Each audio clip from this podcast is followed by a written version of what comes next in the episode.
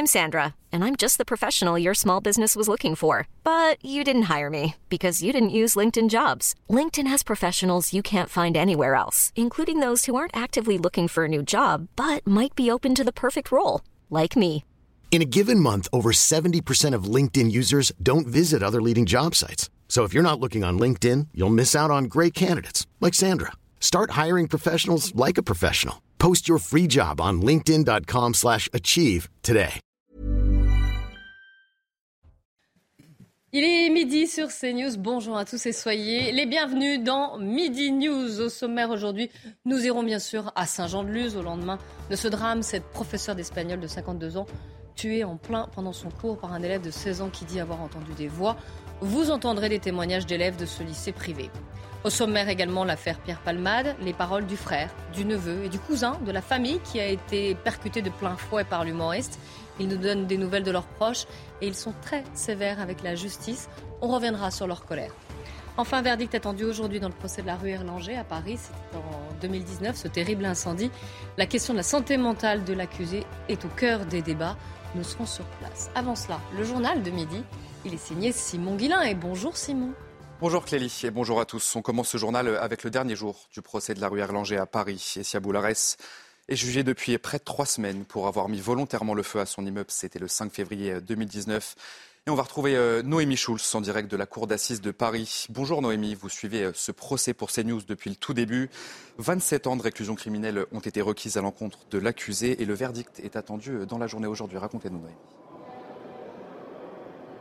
Oui, cela fait un peu plus de deux heures et quart maintenant que euh, la Cour s'est retirée pour délibérer. Ce matin, Essia Boulares a eu une dernière fois euh, la parole. Je n'ai rien à ajouter pour ma défense. Je veux juste dire pardon pour tout. Pardon pour tout. Elle s'est rassise euh, en larmes dans le box. Les six jurés, les trois magistrats sont donc en train de débattre de la juste peine pour cette femme jugée pour avoir volontairement mis le feu à la porte d'un voisin, ce qui a causé la mort de dix personnes. Sa culpabilité ne fait pas de doute.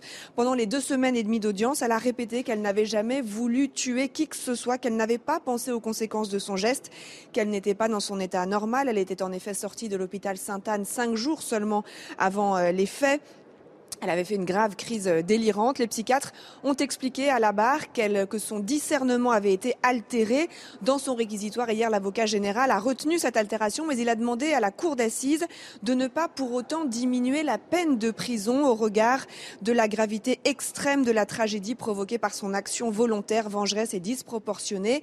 Les avocats d'Essia Boulares, eux, ont demandé aux jurés de faire preuve de nuance, de ne pas appliquer la loi du talion et de condamner cette femme malade qui a besoin de soins psychiatriques adaptés à une peine sévère mais juste. Merci beaucoup Noémie Schulz pour toutes ces explications et nous reviendrons bien sûr vers vous lorsque le verdict de ce procès sera connu. Le prix du carburant plafonné à 1,99€ le litre dans toutes les stations Total de France. Cette mesure euh, a été annoncée hier par le PDG Total Énergie, Patrick Pouyanné. Ce plafonnement des prix ne concernera uniquement le diesel et le samplon 95. Alors que pensez-vous de cette nouvelle mesure? Eh bien, nous sommes allés euh, dans les rues de Paris pour vous poser la question. C'est un peu bien, mais bon, bah, on est encore, euh, c'est encore cher hein, quand même. Hein. C'est pas assez suffisant, faut descendre un peu. Non, pas assez. Euh, 1,99, enfin on est à peu près à 2 euros, c'est quand, même, c'est quand même hors de prix. En fait, euh, tout- tout- toutes, ces, mesures sur l'essence, c'est un peu de la poudre aux yeux par rapport à, à l'augmentation du coût de la vie qui est quand même très importante. Non, le geste n'est pas suffisant, ça c'est sûr. On attend, qu'est-ce qu'on va voir, quels les gestes qu'ils vont faire le gouvernement? J'espère qu'ils vont penser à nous parce que c'est vrai qu'on travaille à déficit. hein. On travaille, euh, soi-disant, on travaille, mais on perd beaucoup d'argent avec le gasoil. Dans le reste de l'actualité, euh, le prix de la consultation chez le médecin pourrait bientôt augmenter. La sécurité sociale propose une augment- une augmentation de 5 euros pour passer de 25 à 30 euros. Mais cela concernerait uniquement les professionnels qui accepteront euh, des engagements supplémentaires contre la désertification médicale. Le ministre de la Santé, François Braun, s'est exprimé à ce sujet ce matin. nous allons vers une augmentation de la consultation euh, de base pour tenir compte de l'inflation. Je demande aussi euh, aux médecins de faire un pas vers nous. Nous avons fait plusieurs pas vers les médecins. Euh, Maintenant, voilà, il faut que chacun avance. Vous parliez tout à l'heure de, de 1,50 euro d'augmentation de la consultation. J'entends des, mots comme indécent. Il faut peut-être remettre les choses aussi à leur place. 1,50 euro de plus pour la consultation. Globalement, pour un médecin, c'est 7 000 euros de plus par an. C'est un beau 13e mois. Et puis l'ONU euh, tire la sonnette d'alarme. Une femme meurt toutes les deux minutes liée à la grossesse euh, ou à l'accouchement. Un constat accablant, même si la mortalité maternelle euh, a été réduite d'un tiers ces 20 dernières années. Selon un dernier rapport des Nations Unies, le taux de mortalité maternelle a reculé de 34,3% en France entre 2000 et 2020. Et enfin, ce chiffre, la France a déboursé près d'un demi-milliard d'euros pour accueillir 100 000 réfugiés ukrainiens. Alors dans le détail, près de 220 millions ont servi à financer une allocation pour demandeurs d'asile, 260 millions ont été dépensés pour l'hébergement et enfin 10 millions pour l'accueil et les transports. Voilà pour ce tour de l'actualité à midi. Place au débat. Midi News, c'est aujourd'hui avec Clélie Mathias et ses invités. Merci beaucoup Simon. On se retrouve à 13h. Euh, mes invités aujourd'hui, eh bien Kevin Bossuet, professeur euh, d'histoire, à vos côtés Juliette Briens, journaliste à l'incorrect. Oui, bonjour. Amaury Boucaud du service police-justice de CNews, Pierre Gentillet, avocat, bonjour. et Jérôme Jiménez, porte-parole Île-de-France, UNSA Police. Soyez les bienvenus tous les cinq. On va commencer avec euh, ce terrible drame, la mort hier en plein pendant un cours d'une professeure d'espagnol dans le lycée privé catholique Saint-Thomas d'Aquin à Saint-Jean-de-Luz, un lycée, un collège, lycée a priori sans histoire, dans une région plutôt tranquille. Et ce choc, ce drame, en plein pendant un cours, un élève de 16 ans qui poignarde mortellement au cœur cette euh, professeure d'espagnol. On va aller sur place, retrouver Antoine Estève. Antoine, bonjour. L'heure est aujourd'hui euh, au recueillement avec une minute de silence qui sera observée à, à 15 heures aujourd'hui. Oui, à 15 heures dans toutes les écoles de France. C'est une volonté du ministre de l'Éducation qui l'a annoncé hier. Aujourd'hui, évidemment, c'est une ambiance un petit peu particulière, morose, sous la pluie basque ce matin à 8 heures. Beaucoup d'élèves, des parents aussi sont venus ici, eh bien, tout simplement pour être ensemble à l'intérieur euh, de l'école. Euh, il y avait euh, des membres de la cellule de sécurité du rectorat qui est arrivé hier soir. Cette cellule, eh bien, ces membres ce matin ont guidé les parents, les élèves à l'intérieur du gymnase, notamment pour qu'ils puissent parler avec des professeurs, avec des psychologues qui étaient présents ici aussi. Mais évidemment, c'est particulièrement crispé comme ambiance. On a pu discuter tout à l'heure avec euh, des élèves, des professeurs qui sortaient euh, de, du lycée, des parents surtout d'ailleurs, et tous nous ont dit euh, qu'ils ne voulaient pas s'exprimer, que pour l'instant, eh bien, les estomacs sont beaucoup trop serrés, noués, certainement jusqu'aux obsèques hein, de cette professeure qui vont avoir lieu dans les prochains jours. Et cette marche blanche dont tout le monde parle ici, qui pourrait être organisée ce week-end à Saint-Jean-de-Luz, avec évidemment toute la population de, autour de cet établissement, mais aussi la population de Saint-Jean-de-Luz et plus large que ça, la population du Pays Basque. Merci beaucoup Antoine Estève. Hein. On vous retrouvera tout au long de cette émission. Merci à Jérôme Rampenou qui euh, vous accompagne. Les, euh, les, élèves sont noués, ils ont du mal à s'exprimer. Pourtant, vous avez pu recueillir quelques-uns de ces témoignages sur cette euh, professeure d'espagnol. Elle a donné quand même sa vie du coup pour nous transmettre le savoir et c'est la moindre des choses, je pense qu'il m'a lui déposer une fleur. On est tous, tous troublés, tous choqués, ouais, bah, on a tous eu la même réaction, euh, que ça arrive ici et que ça, que ça, lui arrive à elle. Euh, ça, ça, nous a tous troublés. Ouais. C'était une professeure, euh, elle n'avait rien de spécial, euh, elle était gentille, elle n'avait jamais fait de remarques négatives, enfin, elle n'avait pas une relation spécialement mauvaise avec cet élève. C'était une très bonne enseignante à aider les gens qui avaient des difficultés J'en garde des très bons souvenirs. Euh, Amaury beaucoup. Au niveau de, l'enquête, ce qui interroge surtout, c'est le, profil de, de l'élève qui a donc euh, poignardé euh, cette professeure d'espagnol. Il a 16 ans. Il dit avoir entendu des voix. Qu'est-ce qu'on sait d'autre exactement? Vous parliez, euh, Clélie, d'une école sans histoire. Lui aussi, en apparence, l'élève, c'est un élève sans histoire. Il a 16 ans. Il était donc en classe de seconde et c'était un des élèves de cette professeure d'espagnol. On sait qu'il est inconnu des services de police et de la justice. Donc, comme je vous disais, pas de problème particulier de discipline ou de délinquance. Euh, il est décrit, on a, on a Antoine Estève hein, qui est sur place, qui a pu parler avec ses camarades d'école, il est décrit comme euh, euh, un peu bizarre, fragile, solitaire, mais vous me direz, à cet âge-là, chez, les adolescents, ce genre de, qualificatifs sont fréquents. ce qu'on sait effectivement, c'est qu'il dit qu'il a entendu des voix et que ces voix lui ont dit de tuer sa professeure d'espagnol. Est-ce que ça veut dire qu'il a des problèmes psychiatriques? Est-ce qu'il a pris des médicaments, consommé de la drogue? On ne sait pas. Ça, ce sera vraiment aux expertises psychiatriques et aux enquêteurs de le déterminer. En tous les cas, son état de santé physique et psychique était euh, jugé compatible hier avec une garde à vue. Mais cette question psychiatrique est très importante parce qu'elle aura des effets euh, du, poids euh, dans l'enquête et puis surtout dans le jugement ultérieur à l'enquête. D'ailleurs, cette garde à vue a été prolongée hein, aujourd'hui. Hein. Alors voilà, la garde à vue, c'est 24 heures. Il est mineur, hein, il a 16 ans, mais les gardes à vue, c'est à peu près le même régime que celui des majeurs, sauf que lui, il faut qu'il ait un avocat à chacune de ses auditions avec la police et qu'entre les deux 24 heures de garde à vue, puisque cette garde à vue va a priori être renouvelée 24 heures, eh bien, il doit voir le procureur. Euh, pour la suite, euh, comme il est mineur, il a ce qu'on appelle l'excuse de minorité, c'est-à-dire que, euh, sur le papier en tous les cas, il ne peut pas avoir de réclusion à, perpétuité s'il est reconnu coupable d'assassinat. C'est pour ça qu'il est poursuivi. C'est 20 ans maximum, mais les juges pourront écarter cette excuse de minorité. Puis il y a l'histoire de discernement, comme je vous le disais, avec le problème psychiatrique, c'est que si on dit, l'enquête révèle que son discernement était altéré euh, la peine est réduite, euh, la peine ne sera que de deux tiers, donc elle est réduite d'un tiers.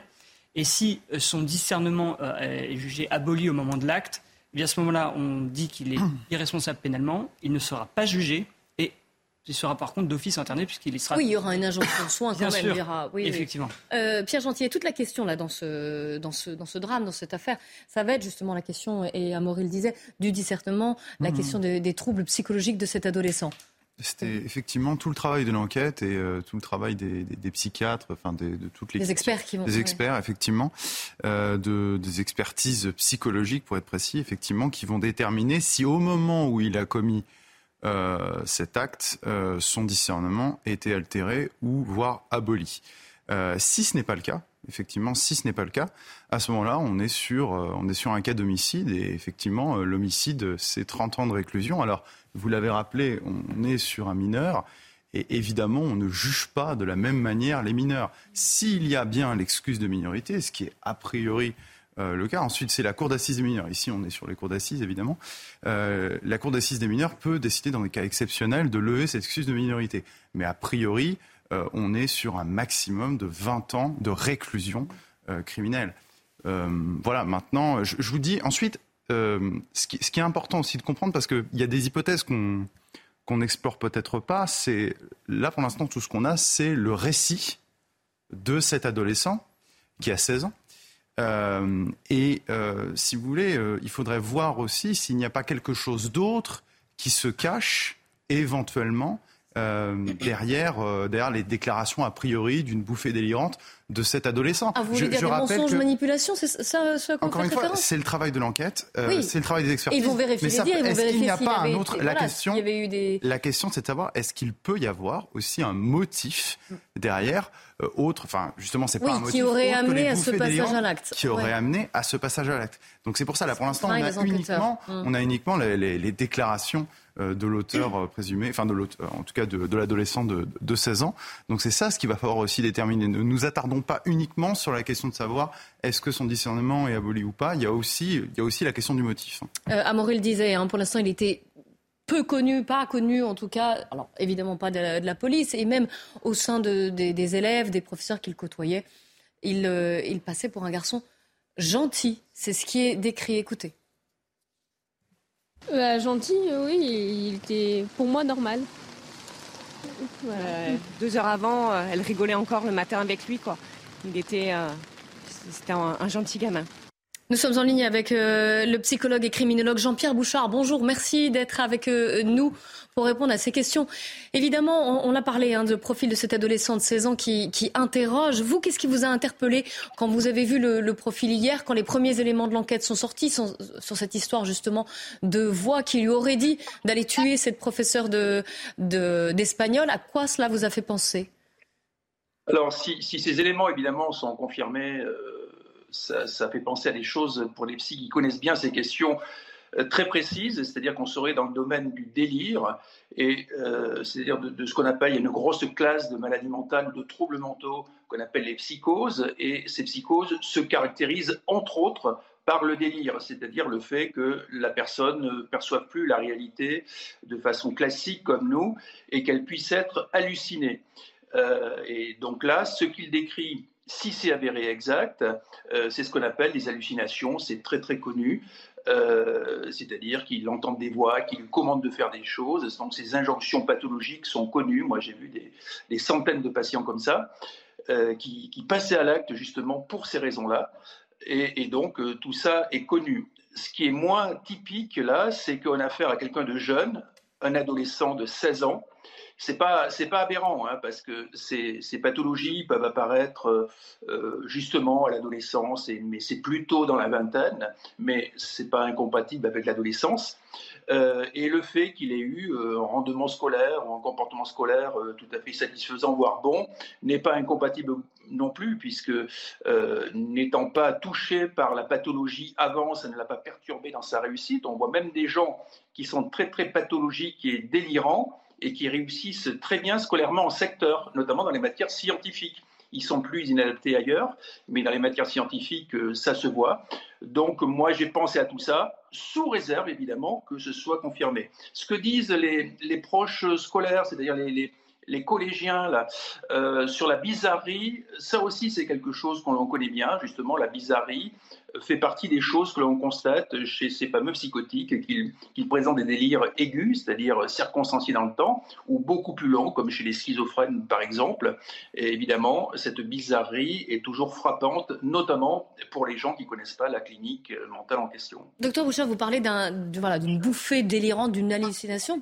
Donc ça pourrait faire croire à quelque chose possible, bien sûr, oui, oui. Mais en tout cas, ce qui interpelle aussi, c'est que ça ne paraît pas impulsif. Il semble, alors sous réserve, encore une fois, hein, que l'enquête poursuive euh, son cours et, nous donne des informations complémentaires, mais il semble que ce geste soit prémédité puisqu'il est venu en cours avec un couteau, avec une lame, donc dans l'intention de, euh, de poignarder cette professeure d'espagnol. Ça semble totalement prémédité. Effectivement, euh, alors, vous savez que pour une autre affaire, on a parlé d'homicide involontaire. Euh, et là, euh, ce serait donc l'inverse, c'est-à-dire on serait dans le cas d'un meurtre. C'est-à-dire le meurtre, c'est un homicide volontaire hein? et d'un meurtre avec une circonstance aggravante qui serait la préméditation. Et effectivement, il y a deux éléments qui font penser à ça. C'est le fait qu'il ait pu introduire une arme et le fait qu'il ait fermé la porte avant de passer à l'acte. C'est aussi un élément qui fait penser qu'il avait cette idée-là antérieurement au passage à l'acte. Mais tout ça, encore une fois, l'enquête policière de proximité, d'environnement doit le confirmer. S'il souffre bien de, troubles euh, psychologiques, psychiatriques, en tout cas, qui l'ont amené à avoir ces, bouffées délirantes, ces hallucinations et d'entendre des voix, est-ce que euh, est-ce qu'on n'aurait pas pu le détecter avant? Est-ce qu'il n'y a pas des signes quand même précurseurs ou est-ce que ça peut être aussi soudain? Avec un passage à l'acte, vous l'avez dit d'ailleurs, c'est d'autant plus grave que certains ne passent pas à l'acte et lui, il est tout de suite, entre guillemets, passer à l'acte voilà. Euh, pour celui-ci, je ne sais pas. Hein, ça va être euh, révélé prochainement. Est-ce qu'il y avait des signes avant-coureurs ou pas, qui auraient pu être détectés ou pas. Mais quelqu'un d'aussi jeune, il se peut très bien qu'il n'y ait pas eu des signes euh, avant-coureurs notoires et que l'environnement proche, n'étant pas, n'ayant pas les connaissances psy, ne les estime pas à leur juste valeur. Surtout que extrêmement peu euh, de gens passent à l'acte, si vous voulez. Euh, et, Heureusement. Et encore moins passent à l'acte euh, en tuant quelqu'un. Mais ceci dit, c'est pas inconnu parce qu'il y a une vieille, il y a un vieil adage psychiatrique qui, pour les gens qui sont spécialistes, des, des, gens dangereux comme moi, connaissent bien. C'est qu'on parle d'un coup de tonnerre dans un ciel serein. C'est-à-dire que mm. la pathologie n'est pas prévisible, il n'y a pas de, de troubles particulièrement importants, et puis d'un seul coup, la personne va révéler une pathologie en faisant un passage à l'acte grave. Donc, donc vous voyez que historiquement, c'est connu, mais c'est extrêmement rare. Oui, mais ce qui nous laisse euh, d'autant plus impuissants. C'est-à-dire que si on ne peut pas le, voilà, essayer de, contrecarrer, euh, de contrecarrer quand il y a des, qu'il n'y a pas de signes. Amory beaucoup, vous vouliez rajouter quelque chose sur l'enquête? Non, justement, ce que je, moi j'ai discuté hier avec des policiers, des magistrats, et ce que, ce que me disaient certains aussi, c'est qu'il faut effectivement prendre des pincettes quand on parle de troubles psychiatriques, parce qu'ils me disaient certains euh, font ce, commettent ce genre d'actes et derrière ne trouvent pas de justification à ce qu'ils ont fait. Et donc, si vous voulez, se déresponsabilisent et disent, bah, en fait, j'ai entendu hmm. des voix. Ou donc, ça peut parfois être une, une, excuse euh, de ces personnes. Jérôme Jiménez, on le voit souvent, justement, ce genre de, cas, quand on arrête, qu'on interpelle des euh, personnes après des actes aussi graves. Bah écoutez, oui, on arrive, on, le voit souvent. Moi, je voulais un petit peu rebondir sur la première, le, petit passage qui a été qui a été développé, euh, la préméditation est retenue à ce stade de l'enquête puisque euh, hmm. la qualification pénale qui est retenue, c'est l'assassinat. Donc, euh, suppose pour le moment, après bien évidemment, c'est l'enquête qui permettra de déterminer exactement les circonstances de ce qui s'est passé. Ensuite, il y a un élément aussi que je voulais vous rapporter et qui me semble sera intéressant pour la suite. On ne le précise pas, mais pour les mineurs et dans le cadre d'une enquête criminelle, systématiquement, toutes les auditions sont filmées. Elles seront enregistrées, gravées et envoyées aux magistrats je vous rappelle aussi également qu'en matière criminelle, il y a euh, l'information judiciaire est obligatoire. Donc, bien évidemment, il y aura une information judiciaire. Ce qui permettra aussi, parce que là aussi se pose la question des expertises psychiatriques, 48 heures de garde à vue, une ou deux expertises psychiatriques, mais peut-être des contre-expertises lors de... La... Oui, à plus long terme, on va Exactement. dire. Donc, pour vraiment euh, approfondir et euh, identifier la personnalité de l'auteur des faits présumés. Donc ça, c'est très important de, de, le faire remarquer.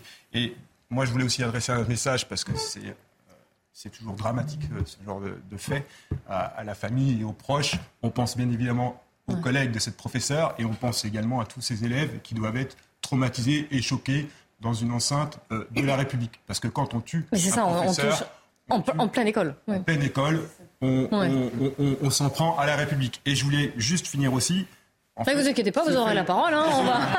on, est là pour, on est là jusqu'à 14h ensemble. Hein. Ce, fait divers dramatique euh, lève d'autres sujets. Hein. On va poser peut-être la question de la violence de la société des jeunes qui grimpent. On va poser également euh, la sécurité des établissements scolaires. On va peut-être poser aussi la fameuse excuse de minorité qui pose parfois problème. On va peut-être poser aussi le problème de l'infirmerie scolaire. On en est où? Parce que si. Aujourd'hui, vous nous rapportez qu'il y a certains élèves, qui mm. disent. Alors, peut-être que c'est vrai, mais s'il était peut-être divagant ou euh, que parfois il avait, euh, il avait un comportement bizarre, entre guillemets, l'infirmerie scolaire, on en est où? Donc bien, vous avez bien résumé tous les enjeux. Maintenant, on reste jusqu'à 14h. Juste, je voulais juste rebondir avec le docteur Bouchard parce qu'il doit nous quitter, lui. Il ne reste pas jusqu'à 14h.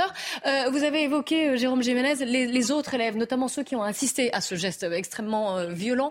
Qu'est-ce qui va se passer pour eux? Est-ce qu'ils vont être suivis? Comment on se remet aussi après avoir été témoin d'un tel, voilà, d'un tel événement?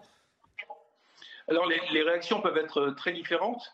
Euh, mais il est évident que pour ces élèves qui étaient en première loge en quelque sorte, euh, qui ont vécu euh, cet homicide, euh, un, ça, peut avoir un impact psychotraumatique extrêmement important. Certains d'entre eux peuvent développer des problèmes à court terme, notamment ce qu'on appelle les, problèmes de répétition traumatique, c'est-à-dire de façon involontaire, de façon diurne, le jour ou même en dormant, ils peuvent revivre la scène en question, entendre les bruits, revoir les images, avoir des réactions d'angoisse et de peur, etc. En général, pour la plupart des gens, ça s'estompe dans le temps, mais pour certaines personnes, euh, ça peut se compliquer, ça peut perdurer, ça peut révéler d'autres problèmes. Donc, il est important qu'il y ait là aussi des psychologues très bien formés à la connaissance des victimes pour les prendre en charge de façon collective d'abord et ensuite de façon particulière s'il y a une nécessité de le faire à court terme ou à long terme. Ça peut être des prises en charge qui, pour certains, révéleraient des fragilités euh, liées à ça.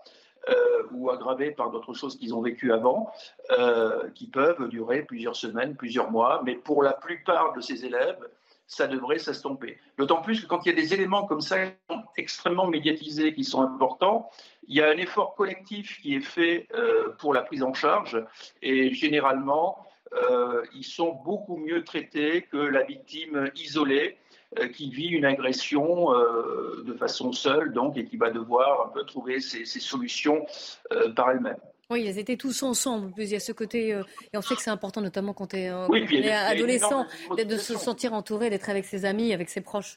Euh, bien sûr, il y a le, le, le, groupe, la notion de groupe qui, qui il. Il y, a, il y a toute la collectivité qui se mobilise pour eux aussi. Kevin Bossuet, on l'a rappelé déjà hier, là, c'est d'autant plus important que ça arrive en plein pendant un cours, dans une école. Donc c'est un lieu qui, normalement, on est là pour apprendre. On est là, c'est un lieu où on doit se sentir en, en sécurité.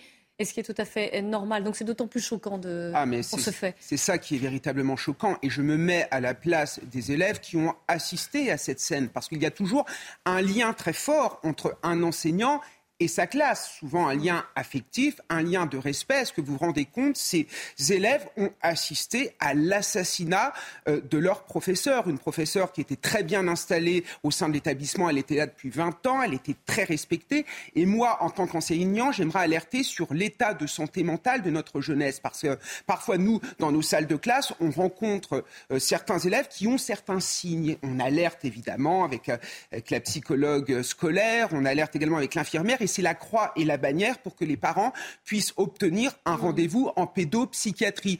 Dans 30 départements en France, il n'y a qu'un pédopsychiatre. Est-ce que vous vous rendez compte Alors ça c'est le problème. Ah, mais tous les enjeux que vous avez c'est un problème, c'est un problème quand même très aussi. important. Parfois, il Ouais. faut attendre un an, un an et demi pour avoir Mm. un rendez-vous en psychiatrie. Certains adolescents se retrouvent dans des services adultes. Quand on va dans les hôpitaux psychiatriques, il y a une carence en termes de médecins de 30%. Donc, à un moment donné, il faut avoir conscience de ça parce que la santé mentale de nos adolescents, c'est quelque chose d'important. Et je terminerai par une enquête qui a été réalisée récemment par l'Ipsos qui a démontré qu'un un adolescent sur deux connaissait des troubles anxieux ou des troubles dépressifs. Donc, ça doit vraiment nous alerter.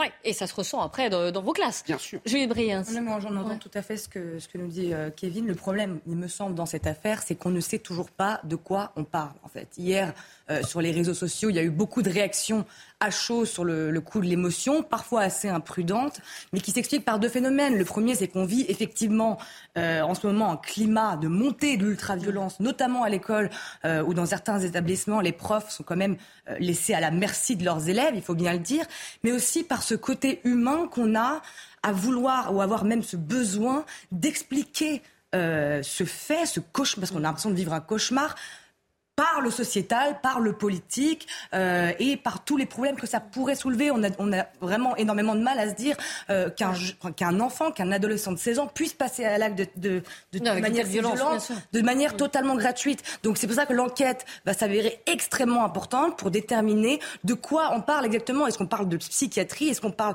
euh, de montée de la violence? Est-ce qu'on parle de, de, de, de manquement Voilà, se quelque remettre en part? cause ou que- Malheureusement, euh, malheureusement, il y a parfois, de manière très exceptionnelle, des choses qu'on ne peut expliquer et qu'on ne peut pas prévoir parce qu'a priori, continuer, nous, euh, cet élève n'avait Ouais. aucun signe Non, avant-coureur c'est- c'est- a, priori. Encore une fois, hein, l'enquête est en cours. Ça, on dramatique. continue d'en parler euh, juste après une, une courte pause. Et puis on parlera également, et vous entendrez le témoignage des, euh, des proches de la famille qui a été percutée de plein fouet dans son véhicule par euh, l'humoriste Pierre Palmade. Restez bien avec nous sur CNews.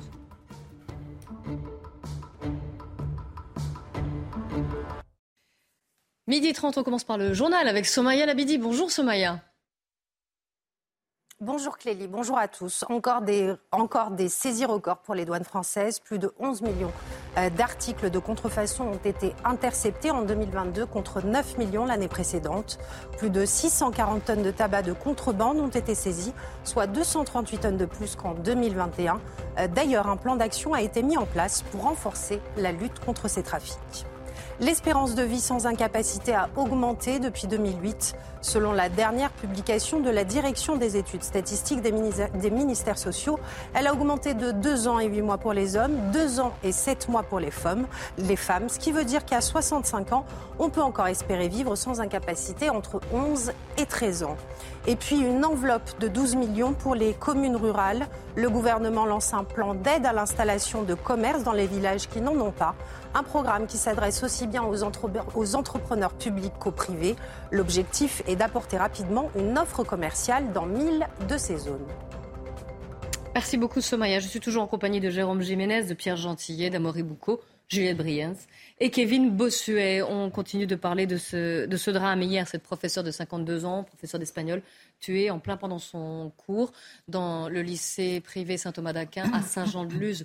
Les témoignages euh, commencent à, arriver au sujet de, ce qui s'est passé, bien sûr, mais aussi au sujet de cette professeure qui a été tuée dans l'exercice de ses fonctions, dans ce qu'elle aimait faire, sa passion. Beaucoup de personnes disent qu'elle se dévouait corps et âme à son métier, que c'était 90% de sa vie. Et écoutez, ce jeune homme, euh, cet élève de cette professeure, il témoignait hier dans TPMP.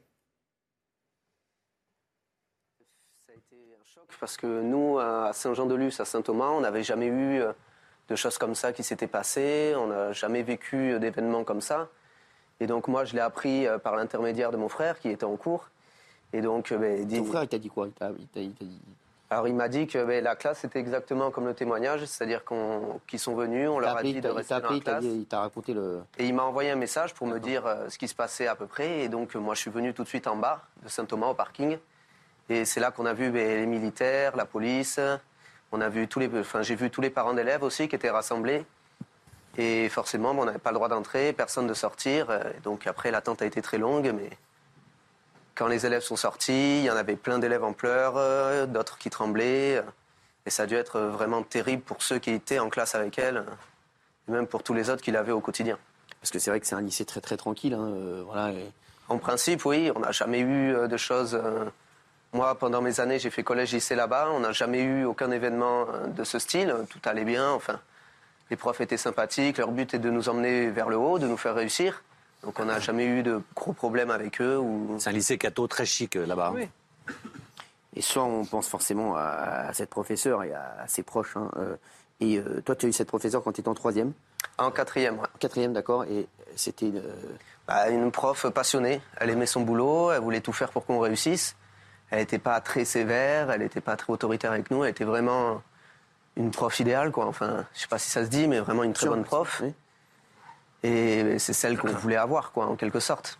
C'est vraiment. une- J'ai que des très bons souvenirs avec elle. Et ben, voilà, on ne l'oubliera jamais. hein. Hommage de cette, de cette ancienne élève à Agnès Lassalle, donc tuée en, en plein cours hier. On espère, Kevin Bossuet, que ça ne va pas entraîner une certaine psychose aussi chez les, les professeurs. Déjà qu'il y avait un certain malaise dans la profession. On avait du mal à, à- à recruter. Voilà, d'avoir euh, ce drame-là, ça ne va pas encore vous, vous aider. C'est certain, il y a eu déjà l'affaire Samuel Paty, même si là, il n'y a aucun lien. Non, oui, oui. mais je, je- je vais y Ouais. revenir. Même si ça n'a aucun lien avec euh, cette affaire, mais quand même, au moment du meurtre, de l'assassinat de Samuel Paty, on a pris conscience que finalement, on faisait un métier à risque et qu'on pouvait mourir dans l'exercice de nos fonctions. Et ça, ça nous a rappelé cela. Évidemment, vous savez, quand on veut devenir professeur, souvent, on le fait par vocation.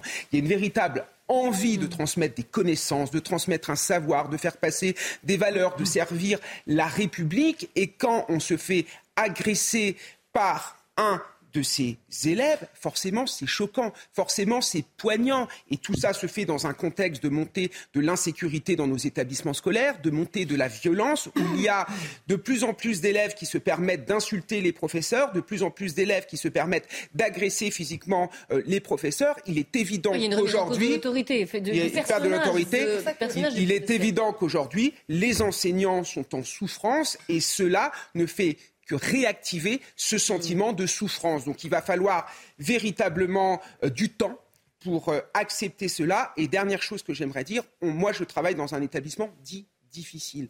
Mais là, vous voyez, quelque chose aussi atroce peut arriver dans un établissement d'excellence, dans un endroit où il ne se passe pratiquement rien. Donc voilà, il ne faut pas mettre en compétition les établissements.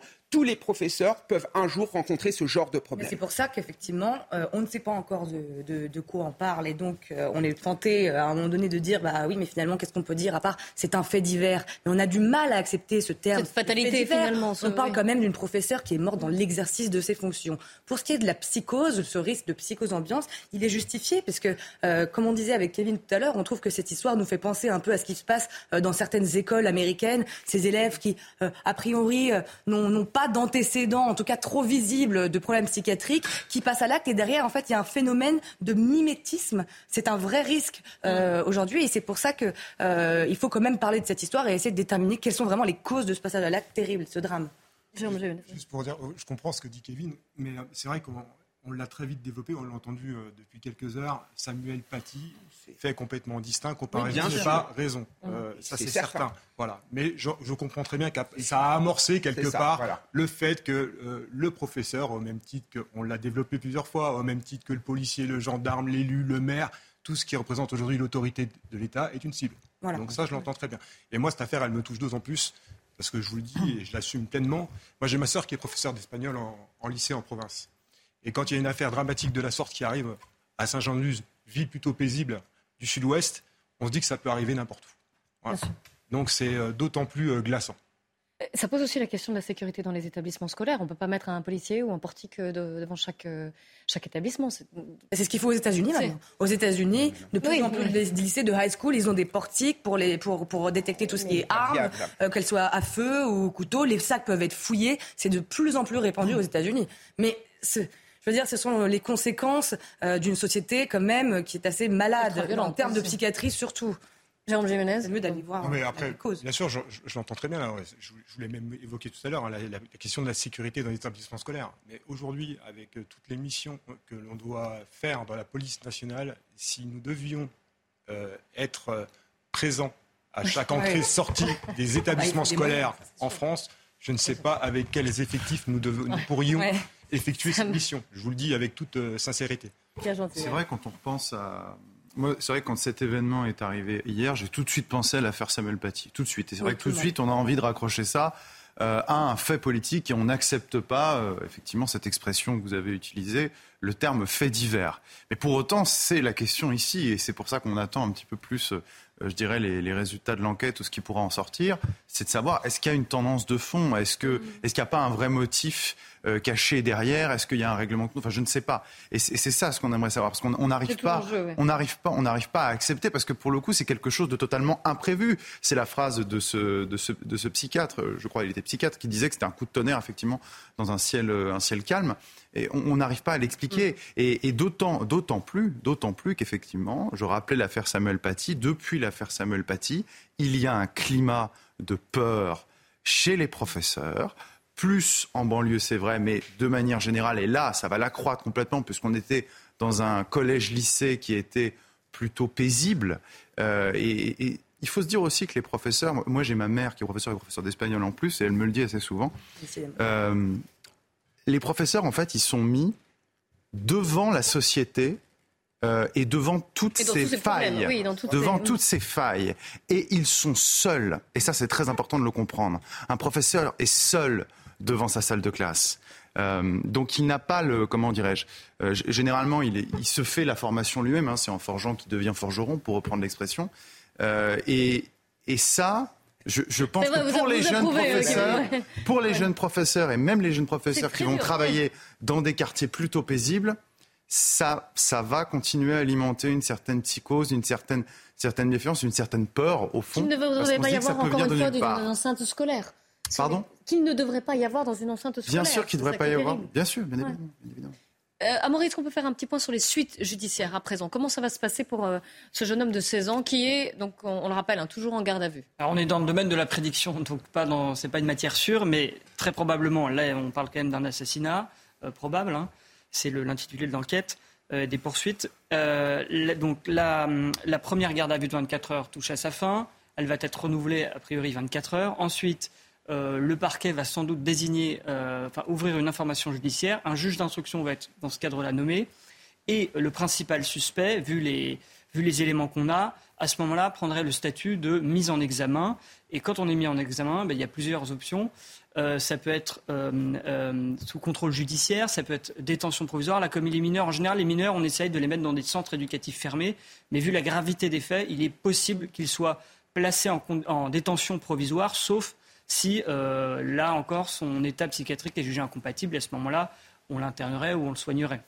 Merci beaucoup. Oui, oui Juliette on a, euh, Dans cette enquête, on n'a toujours pas entendu un seul mot euh, des parents de ce jeune adolescent. Je pense que à partir, quand on aura les premiers ouais. témoignages des parents qui pourront nous, nous apporter des éléments sur bah, les antécédents comportementaux de, de leur fils, ça va déjà nous aider, si vous voulez, à, à comprendre, à comprendre un peu, euh, peut-être avoir un début de compréhension de, de, de ce qu'il a fait. Et je vous rappelle évidemment. Oui, Jérôme. Il faudra juste rappeler que par rapport à l'enquête, hein, si je ne me trompe pas, il y, a, il y, a, une conférence de presse du procureur cet après-midi à 15h ah ben. qui explique oui. un petit mmh. peu les premiers ouais. éléments qui ont pu être recueillis euh, durant ces premières heures de garde à vue. Et ce sera à suivre évidemment sur CNews, tout comme la minute de silence hein, qui aura lieu dans les établissements euh, de France, ceux qui ne sont pas en vacances euh, scolaires, à euh, 15 heures. On continuera d'en parler, on sera sur place évidemment euh, eh bien dans, un, dans un quart d'heure à peu près, à 13 heures, on trouvera Antoine Estève devant ce collège-lycée Saint-Thomas d'Aquin à Saint-Jean-de-Luz. Dans l'actualité également, il y a euh, l'affaire Pierre Palmade. Je vous rappelle que l'humoriste est assigné à résidence à l'hôpital. Il est dans un service d'addictologie. Il est sous euh, bracelet électronique après le terrible accident qu'il a causé alors qu'il était sous l'emprise de la cocaïne. C'était le vendredi 10 février. Il a heurté de plein fouet une, euh, un véhicule, voiture qui venait en face, trois blessés graves, un homme qui était au volant, une femme qui était alors enceinte, elle a perdu son bébé, et un petit garçon de 6 ans qui est également grièvement blessé.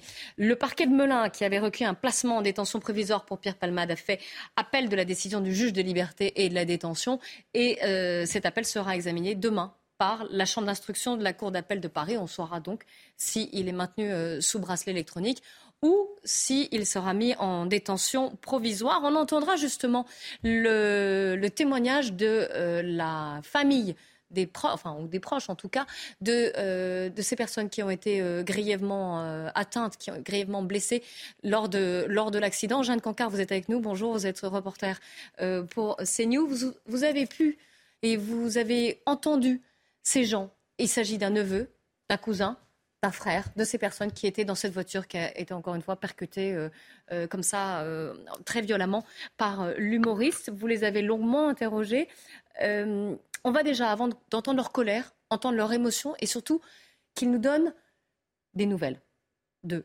voilà, de, cette, de cette femme, de cet enfant et euh, de cet homme qui était au volant. On écoute en premier le cousin sur l'enfant de 6 ans. Écoutez-le. Son enfant, il est toujours dans le choc. Moi, j'ai parti voir direct. Il a opéré, il a opéré sur le, cerveau, un côté ici, un côté de l'autre côté. Le mâchoire, il a été coupé comme ça. Il a, quand je regardais, il a mis un truc sur le coude pour pas bouger trop. Et je sais qu'il est mal. Et quand je l'ai vu, il est toujours dans le choc. Il arrive à manger? Et Il arrive à manger, pas trop, comme un petit souvenir dans sa bouche. C'est pas comme avant, c'est pas comme il faut, comme il veut. Il arrive à parler Non, il m'a pas parlé. J'ai parlé plusieurs fois, il m'a pas parlé. On dirait que je suis pas avec lui. Ils vous disent qu'il pourra reparler normalement, remanger normalement Il n'a rien dit pour l'instant. Il a dit on ne peut, pas vous donner des, renseignements pour l'instant. Cousin du, conducteur sur, le, sur ce petit garçon de, 6 ans au lit qui est grièvement éteint. On ne sait pas quelle séquelle il va y avoir. On, espère qu'il pourra euh, parler et surtout manger euh, de nouveau normalement. On imagine la, vie chamboulée de, cet enfant. Quelle voilà, vous étiez, et je vais le citer quand même avec euh, Laurent Sélarié, pour les, images. Dans quel état de, sensibilité vous, ont, euh, vous sont apparus ces proches, justement? C'est finalement une, famille qui reste très digne. Ils ont évidemment de la colère, mais qu'ils expriment de façon assez calme. Aujourd'hui, évidemment, leur priorité, eux, c'est de savoir euh, comment on va s'en sortir, comment on va évoluer l'état de santé de leurs proches. On a rencontré le, frère euh, du conducteur, le frère de, de Yuxel, qui est tous les jours à son chevet. Tous les jours, il nous dit Je reste à ses côtés à l'hôpital, même s'il est toujours dans le coma. Parce qu'en fait, j'ai peur qu'à chaque fois qu'un médecin vient me voir, c'est pour me dire que mon frère ne va pas s'en sortir. Aujourd'hui, à ce stade, il faut savoir que les médecins ne peuvent pas dire s'il va se réveiller, quand il va se réveiller. Déjà, ils ont essayé de, de le sortir du coma, mais la douleur est tellement grande qu'ils ont dû euh, le rendormir. Et en fait, ce qui se demande aussi aujourd'hui, c'est si jamais il se réveille, dans quel état il sera? Est-ce qu'il pourra de nouveau marcher? Cet homme de, 38 ans, donc ce père de famille, il était euh, maçon dans le désamiantage. C'est un métier qui, qui demande euh, un métier physique, bien sûr, et donc qui pourra sans doute plus refaire. Et donc aujourd'hui, ce qu'il nous dit, c'est qu'on vit suspendu à l'évolution de son état de santé, ce qu'il est dire ce qui les rassure un petit peu, ce qui leur permet aussi de, continuer à, vivre, à se lever chaque jour. Hein. je reprends les, mots qui, nous disent. Euh, c'est évidemment euh, de, pouvoir aussi voir euh, l'enfant, l'enfant de 6 ans, à l'hôpital cette fois-ci de Necker. Il est sorti du coma. Alors ils nous disent oui, il est sorti du coma, mais c'est comme s'il était finalement encore un petit peu endormi. Il a les yeux ouverts, mais il a les yeux dans le vide. Quand on lui parle, parfois il peut répondre... choqué aussi, on l'imagine. Oui, non, évidemment profondément choqué. Il y a des séquelles invisibles, des séquelles psychologiques qui sont énormes.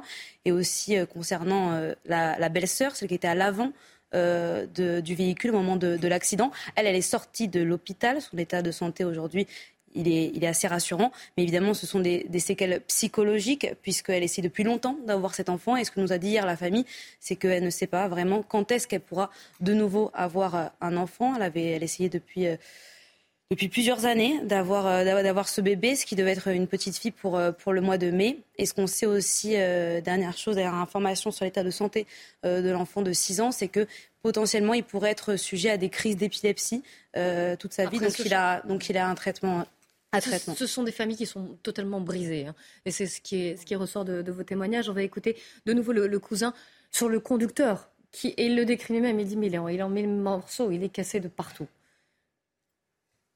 Yüksel, elle est toujours pareil. Yüksel, euh, il est réveillé, il ouvre ses yeux et ne parle pas quand. Il est toujours dans le choc. Toujours dans le coma Toujours dans le coma. En plus, euh, le, ça dépend des dernières opérations que sur le sur de, fesses, je crois. Le bassin. Bassin, voilà. Il va faire son dernière opération de bassin. Moi, j'ai peur de marcher. Pour le marcher après. Vous avez peur? J'ai peur. Je suis sûr certain. Vous avez peur de quoi Il va pas être comme avant, marcher comme avant. Ça va être dur pour lui.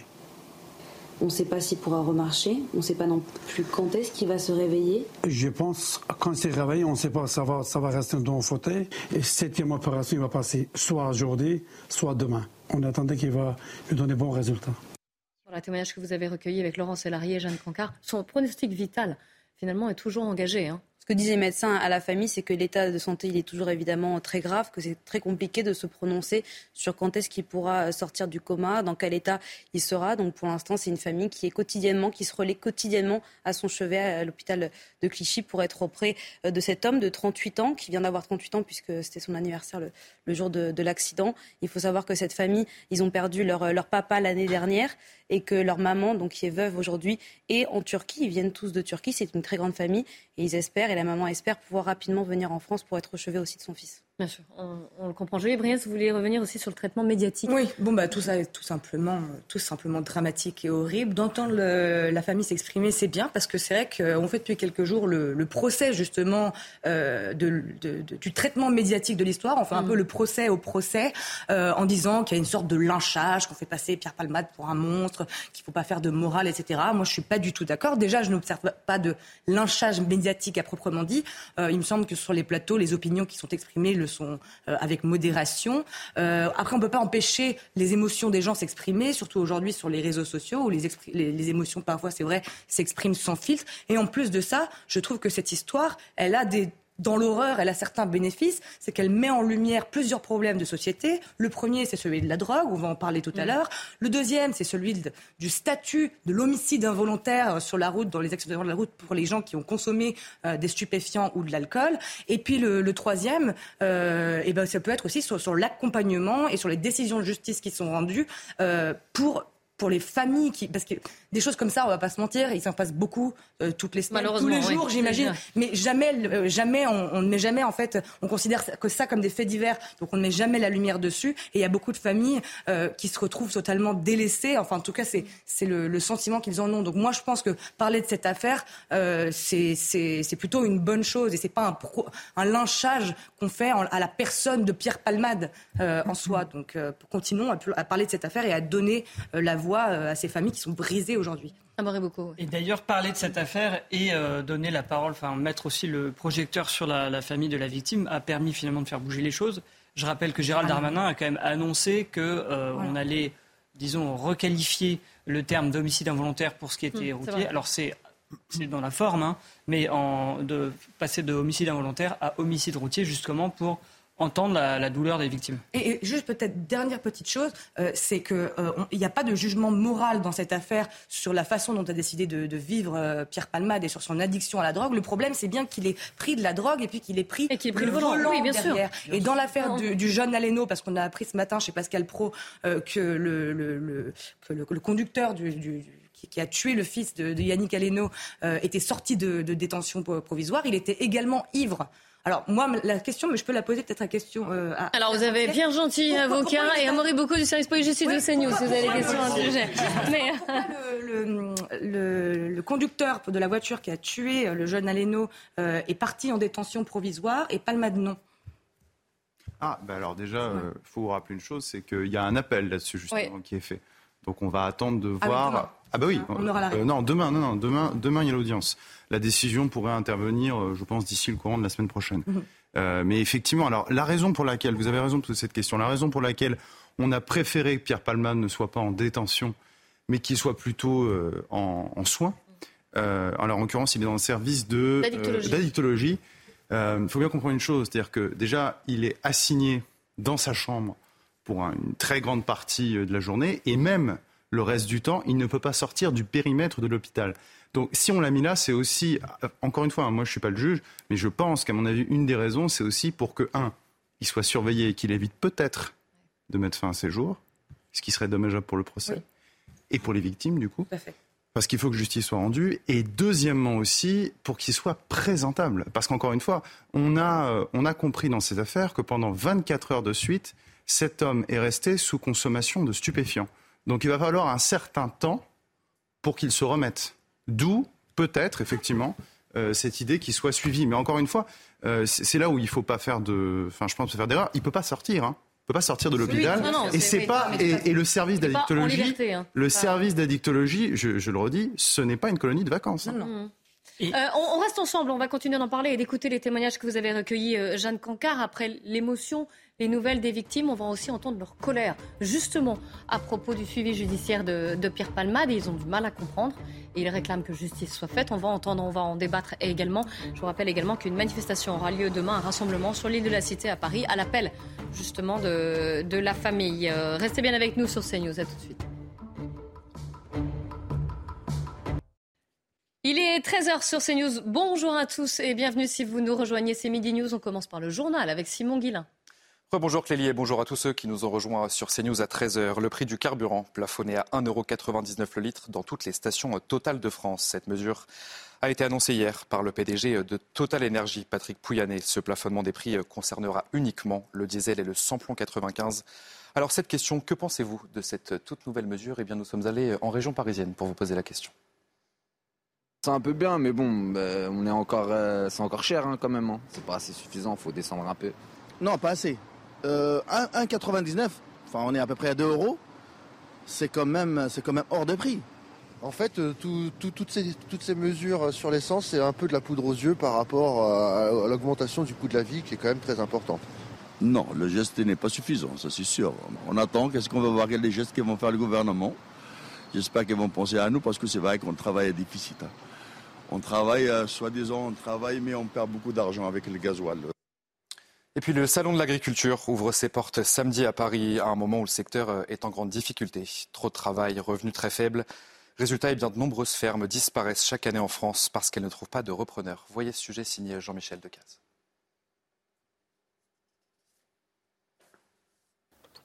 Claude, 65 ans, s'était installé en 1980 pour faire naître des poules pondeuses. Donc le bâtiment à l'arrêt depuis euh, plus de 6 mois, 8 mois. La ferme est en vente. Sur les quatre bâtiments abritant des poussins, la moitié, comme celui-ci, resteront désormais vides. Je vais fermer la ferme.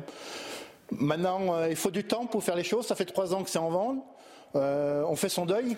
C'est un gâchis de, euh, d'arriver là. Nous n'entrerons pas dans les autres poulaillers. Mesures sanitaires à cause de la grippe aviaire qui frappe la région. Encore un élément qui décourage les candidats à l'installation. Selon cet agriculteur, les contraintes administratives et environnementales découragent les jeunes. On est esclave, on est esclave, on est obligé de courber les chines, de vendre à moins cher parce que parce qu'on est rentré dans le système. En lait, il y a quoi? Euh, Trois, quatre producteurs qui ont encore arrêté l'année dernière sur Cléguérec. Euh, et on n'a que trois jeunes qui euh, ont doublé leur production. Mais euh, bon, je sais pas, mais ils sont jour et nuit au travail. En trois ans, Claude n'a vu qu'un seul candidat au rachat. Il s'est finalement désisté. Pour compléter sa petite retraite d'agriculteur, il équipe ses bâtiments en panneaux solaires et revend l'électricité à EDF. Et puis on connaît déjà le nom de la nouvelle égérie de ce salon de l'agriculture à Paris. Elle s'appelle Ovalie, une Salers née dans le Puy-de-Dôme, qui doit son nom à la passion de ses éleveurs pour le rugby. Elle est âgée de 5 ans et la bête pèse 800 kilos. Et pour terminer ce journal, la France a connu une période record de 32 jours sans pluie. Des restrictions d'eau inédites se profilent dès le mois prochain en France. Le pays est en état d'alerte avec environ deux mois de retard de remplissage des nappes phréatiques, a déploré le ministre de la Transition écologique.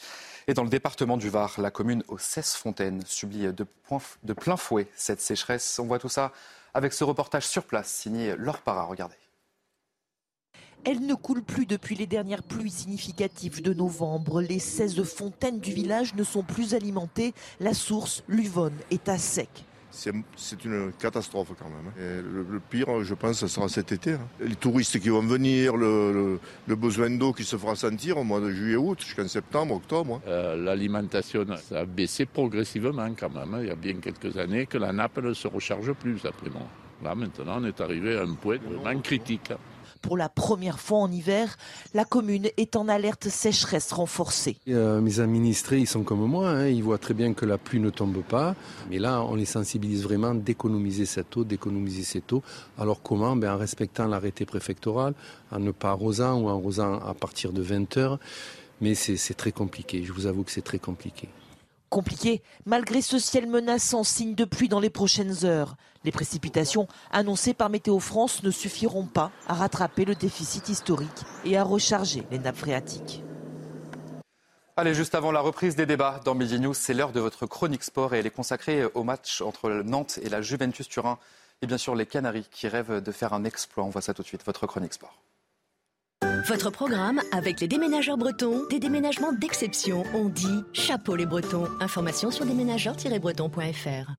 Certains stades peuvent faire déplacer des montagnes. La Beaujoire en fait partie. Les Nantais comptent plus que jamais sur leur douzième homme.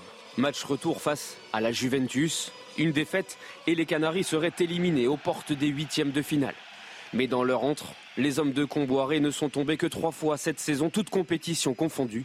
L'ambiance s'annonce électrique. Attention toutefois à ne pas être spectateur face à un grand d'Europe. La gestion psychologique sera l'une des clés. L'intensité sera, elle, obligatoire. L'exploit est à ce prix. C'était votre programme avec les déménageurs bretons, des déménagements d'exception. On dit chapeau les bretons. Information sur déménageurs-bretons.fr. Midi News qui reprend. Je suis toujours en compagnie de Kevin Bossuet, de Juliette Brians, d'Amoré Boucaud, de Jeanne Cancard, Pierre Gentillet et Jérôme Jimenez. Avant de, revenir sur les témoignages que vous avez recueillis, Jeanne Cancard, euh, dans l'affaire euh, Pierre Palma, les témoignages des proches des victimes, donc de la, des personnes qui étaient dans le véhicule qui a été heurté par euh, Pierre Palmade. Revenons-en à ce, drame qui s'est déroulé hier en plein pendant un, cours. Agnès Lassalle, 52 ans, donnait son cours d'espagnol devant ses, élèves de seconde quand elle a été mortellement poignardée par un, un élève de 16 ans. Nous sommes à, Saint-Jean-de-Luz devant ce lycée. On retrouve Antoine Estève. L'heure est aujourd'hui à l'émotion, au recueillement, avec notamment cette minute de silence qui va avoir lieu cet après-midi effectivement tous ces collégiens, tous ces lycéens de toute la région qui viennent ici euh, devant cette institution à Saint-Jean-de-Luz pour déposer des fleurs. On en voit beaucoup, on discute aussi avec euh, ces élèves qui nous parlent effectivement de l'émotion à l'intérieur de leurs écoles, les autres écoles de la région. Alors à l'intérieur euh, de cet établissement aujourd'hui, il y a des moments de recueillement principalement, des moments d'échange. C'est ce que la direction et le rectorat avaient voulu hier avec cette cellule d'aide psychologique mise en place. Et puis ce matin, ce grand rassemblement dans le gymnase à l'intérieur avec des parents d'élèves avec euh, évidemment les familles, euh, les élèves, les professeurs aussi et l'encadrement. Tout ce monde réussi, réuni justement pour pouvoir parler de ce qui s'est passé, pour pouvoir organiser les choses aussi dans les prochains jours, car on sait euh, qu'il y aura une banalisation des cours. Hein. c'est ce qu'avait dit la rectrice d'académie jusqu'à la fin de la semaine certainement. On sait aussi que la rentrée lundi matin sera compliquée pour les élèves. Les cours seront forcément compliqués avec ce qui s'est passé. Vous le voyez en ce moment, tant que je suis en train de vous parler à l'antenne, eh bien voilà, ces jeunes qui viennent ici se recueillir devant le lycée des jeunes de 12, 13, 14 ans qui viennent ici, qui passent pour venir voir ce qui se passe, tout simplement pour prendre des nouvelles aussi de leurs camarades qui sont à l'intérieur. Le programme aujourd'hui, est fort aussi cet après-midi, car vous le savez, il y a cette conférence de presse du procureur à 15 heures. On devra en savoir plus sur l'enquête, mais aussi sur le profil de ce jeune homme qui a tué sa, sa professeure en plein cours. Et puis il y a cette minute de silence qui va frapper certainement tous les esprits au Pays Basque et bien au-delà. Euh, c'est le ministre de l'Éducation qui l'a voulu hier à 15 heures. Là aussi, tout le monde, tout va s'arrêter dans toutes les écoles de France. Le temps va s'arrêter pendant une minute pour penser à cette professeure décédée. Merci beaucoup Antoine Estève avec euh, Jérôme Rampenou. On suivra bien sûr hein, cette minute de silence et puis la conférence de presse du procureur que vous avez annoncée pour en savoir plus sur, euh, sur l'enquête. Et puis je vous propose d'écouter ce témoignage. Une enseignante qui était en vacances dans la région et qui est extrêmement choquée par ce qui s'est passé. Oui et non, je pense pas à moi, je pense à elle qui a perdu sa vie euh, pour rien, pour on ne sait pas pourquoi. C'est catastrophique, ça devrait pas arriver. Je la connaissais pas, mais ça peut arriver à n'importe qui. C'est dramatique qu'elle travaillait, qu'elle faisait son travail. Je suis enseignante et ça m'a, ça m'a retourné.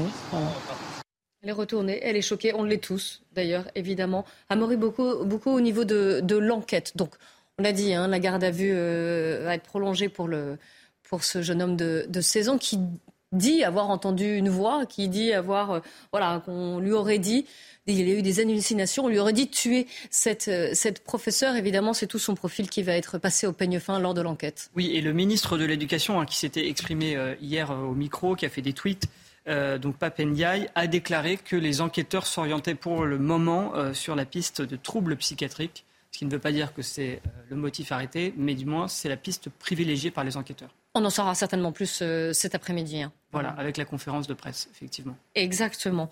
Euh, revenons-en à une autre affaire, dramatique également, l'affaire euh, Pierre Palmade. Vous savez, le 10 février dernier, un vendredi soir, sur un euro de Seine-et-Marne, l'humoriste qui était alors sous l'emprise de la cocaïne a violemment percuté un véhicule qui arrivait en sens inverse. Il y avait à l'intérieur euh, de cette voiture trois passagers, le conducteur qui est dans un état extrêmement grave, à ses côtés une femme qui était enceinte, qui a perdu son bébé, et à l'arrière un enfant de 6 ans qui a été extrêmement et grièvement blessé. Jeanne Cancard, vous avez pu approcher les, les proches, neveux, frères, cousins de cette famille, évidemment une, famille qui est brisée. On a pu entendre euh, le cousin, notamment, du conducteur s'exprimer donner des nouvelles de sa famille, notamment du, petit enfant et euh, du conducteur, de celui qui était au volant, qui est toujours hein, d'ailleurs dans un état vraiment extrêmement grave. Il est, il, est, il est brisé de partout. On ne sait pas s'il pourra remarcher ou faire usage de, de l'une de ses mains. Et il y a donc l'émotion, la tristesse de leur part. Il y a aussi beaucoup de colère, parce qu'on vous rappelle que euh, l'humoriste Pierre Palnade a été assigné à résidence à l'hôpital dans un service d'addictologie. Il est sous bracelet électronique, mais le parquet de Melun avait requis la détention provisoire, ce qui n'a pas été fait donc la semaine dernière, ce qui il n'a pas été mis en détention provisoire. Le parquet ayant fait appel, il y aura demain euh, une audience. L'appel sera examiné par la chambre d'instruction de la Cour d'appel de Paris. En attendant, les proches de ces victimes, de ces passagers, de ces gens qui étaient dans la voiture, eux, ne comprennent pas et ils sont en colère. Alors, il y a une incompréhension. Ils ne font pas de, rassemblement demain, de manifestation demain sur l'île de la Cité. En tout cas, ils attendent impatiemment de savoir comment ça va se passer, cette, cette audience. Euh, et j'aimerais qu'on les écoute. On va écouter le neveu du conducteur blessé, justement, sur la justice, sur ce qu'ils espèrent, ce qu'ils aimeraient à l'encontre de Pierre Palmade. On veut juste que les juges ou les personnes qui seront qui feront la justice se mettent à notre place, qui vivent ce que nous on est en train de vivre, de voir euh, dans quel état on est, parce que en sachant que mon oncle sera peut-être handicapé, qu'il pourra plus travailler de sa vie, il pourra pas regarder ou garder ses enfants toute sa vie, il vivra plus la même vie qu'il avait avant, il pourra plus sortir ou peut-être euh, vivre comme avant, parce que sa jambe gauche elle est complètement cassée, il sera peut-être handicapé de la jambe gauche, le bras droit pareil, il s'était déjà fait opérer euh, de l'épaule droite avant. Et avec cet accident, peut-être il sera handicapé de la main droite aussi. Vous demandez est-ce que la justice, justement, se mette à votre, se mette à votre place Se mette à notre place, qu'ils comprennent la douleur qu'on est en train de, de vivre. Vous avez recueilli Jeanne Cancard avec euh, Laurent Sélarié. On l'entend, hein, ils sont extrêmement dignes, hein, on le voit, mais en colère et surtout, ils ont le sentiment de ne pas avoir été entendus finalement. Ils aimeraient qu'on les écoute, qu'on entende leur détresse.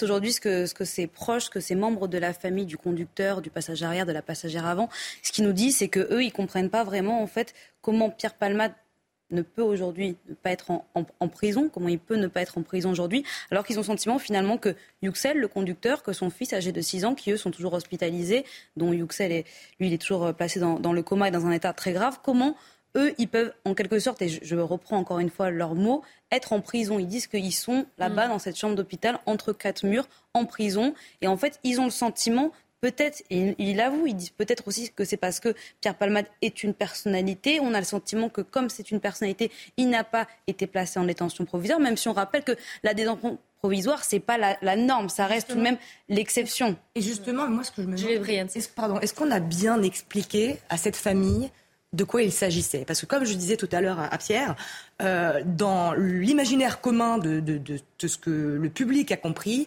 on a l'impression que Pierre Palmade est actuellement chez lui avec un bracelet électronique style les Balkany et que euh, il peut euh, à sa guise, si vous voulez, déambuler dans sa maison de manière tranquille et que il n'est pas plus inquiété ça. Mais ce qu'on nous apprend en fait et ce que les gens n'ont pas compris et peut-être même pas la famille, je ne sais pas qui communique avec ces gens, c'est que euh, on n'est pas sur une colonie de vacances, on est sur véritablement un internement euh, en hôpital, n'est-ce pas? D'autant, qu'il y a une double surveillance, c'est-à-dire qu'à la fois il y a la surveillance qu'on fait par le bracelet électrique, euh, électronique pardon, à distance, et puis aussi la surveillance simplement des infirmiers qui sont là et qui lui administrent un traitement. Et il ne peut pas sortir de sa chambre ou de l'hôpital. Ah non, attention. alors moi de ce que, de ce que, de ce que j'ai lu de vos confrères, c'est-à-dire que ce que le juge a décidé, c'est pour certaines horaires de la journée il peut sortir de sa chambre, mais il doit rester dans le périmètre de l'hôpital. Et pour le reste, il est assigné effectivement à sa chambre. Donc c'est contraignant. Et encore une fois, je, le rappelle, je le redis, je l'ai dit encore tout à l'heure, euh, il y, a des raisons de santé qui justifient ça. Il faut qu'il soit présentable. il faut qu'il soit surveillé aussi, on, on l'a dit, pour, euh, pour éviter le pire, voilà. Euh, parce que sinon, il n'y aura pas de jugement. aussi ses addictions. Hein, et bah, c'est ce que j'ai dit dans un premier temps. C'est-à-dire, il y a aussi un, il y a aussi un impératif de, de, santé. Quoi. Euh, il faut, faut aussi soigner, faut aussi soigner cet homme pour, pour qu'on n'ait pas un zombie qui soit présenté au moment du jugement. Voilà, je pense que ça aussi, c'est important Alors à rappeler. Après, dans l'imaginaire collectif, vous savez très bien que l'image de la prison, de la détention provisoire, elle est plus forte aussi. Et c'est pour ça, d'ailleurs. Bien sûr, attendez. Alors ça, c'est très important de comprendre. Si c'est ça qui préside une partie des réactions indignées, que je peux tout à fait comprendre, euh, il faut bien comprendre que là, on n'est pas encore dans la phase du jugement. Et c'est la phase du jugement qui détermine la sanction. L'opinion mm. publique ici veut tout de suite un jugement, veut tout de suite une sanction. La sanction, elle interviendra toujours à rebours d'un jugement, pas en amont. Et on est encore dans l'enquête. Et d'ailleurs, il y a plusieurs enquêtes. provisoire. Non, mais il y a quand même une question qui ronge beaucoup de Français. Est-ce que, étant donné sa notoriété, Pierre Palmade ne va pas être mieux traité que n'importe quel kidam. Donc je parle sous le contrôle de Maître Gentillet. La, la, vérité, c'est non. Mais ça en dit long quand même. C'est tout le problème de la, de la justice d'ailleurs pour les puissants et les faibles. Bien sûr, et ça en dit long sur le discrédit de la justice dans notre société, un mm-hmm. manque de confiance grandiloquent vis-à-vis des institutions judiciaires et le sentiment aussi qu'il y a une élite, qu'il y a une élite médiatique qui pendant longtemps aurait vécu au-dessus des lois, au sein de laquelle la drogue passait d'individu un individu en toute impunité. Je ne dis pas que c'est vrai, je ne suis pas d'accord avec ça, mais dans une société, il faut prendre en compte aussi l'opinion et la perception des gens parce que ça en dit long sur cette dernière. C'est très important ce que, ce que vous dites. Et alors, il faut rappeler qu'effectivement, en principe, enfin, en principe, c'est notre principe. Vous savez, la représentation de la justice, la, plus vieille représentation qu'on ait, c'est Thémis. Et Thémis, elle est aveugle avec sa balance. La justice, elle est aveugle. Et ça fait écho à la phrase de Rousseau. Vous connaissez, hein, évidemment, selon que vous soyez puissant ou misérable, euh, les jugements vous rendront blanc ou noir. Mais justement, c'est pour précisément éviter ça que, euh, en France, on est jugé selon, alors par des juges, mais selon des règles de droit, selon des lois ici, puisque le droit pénal, il est encadré par la loi. Donc euh, cet homme va être jugé comme n'importe quelle autre personne pourrait être jugée si on est sur les mêmes faits.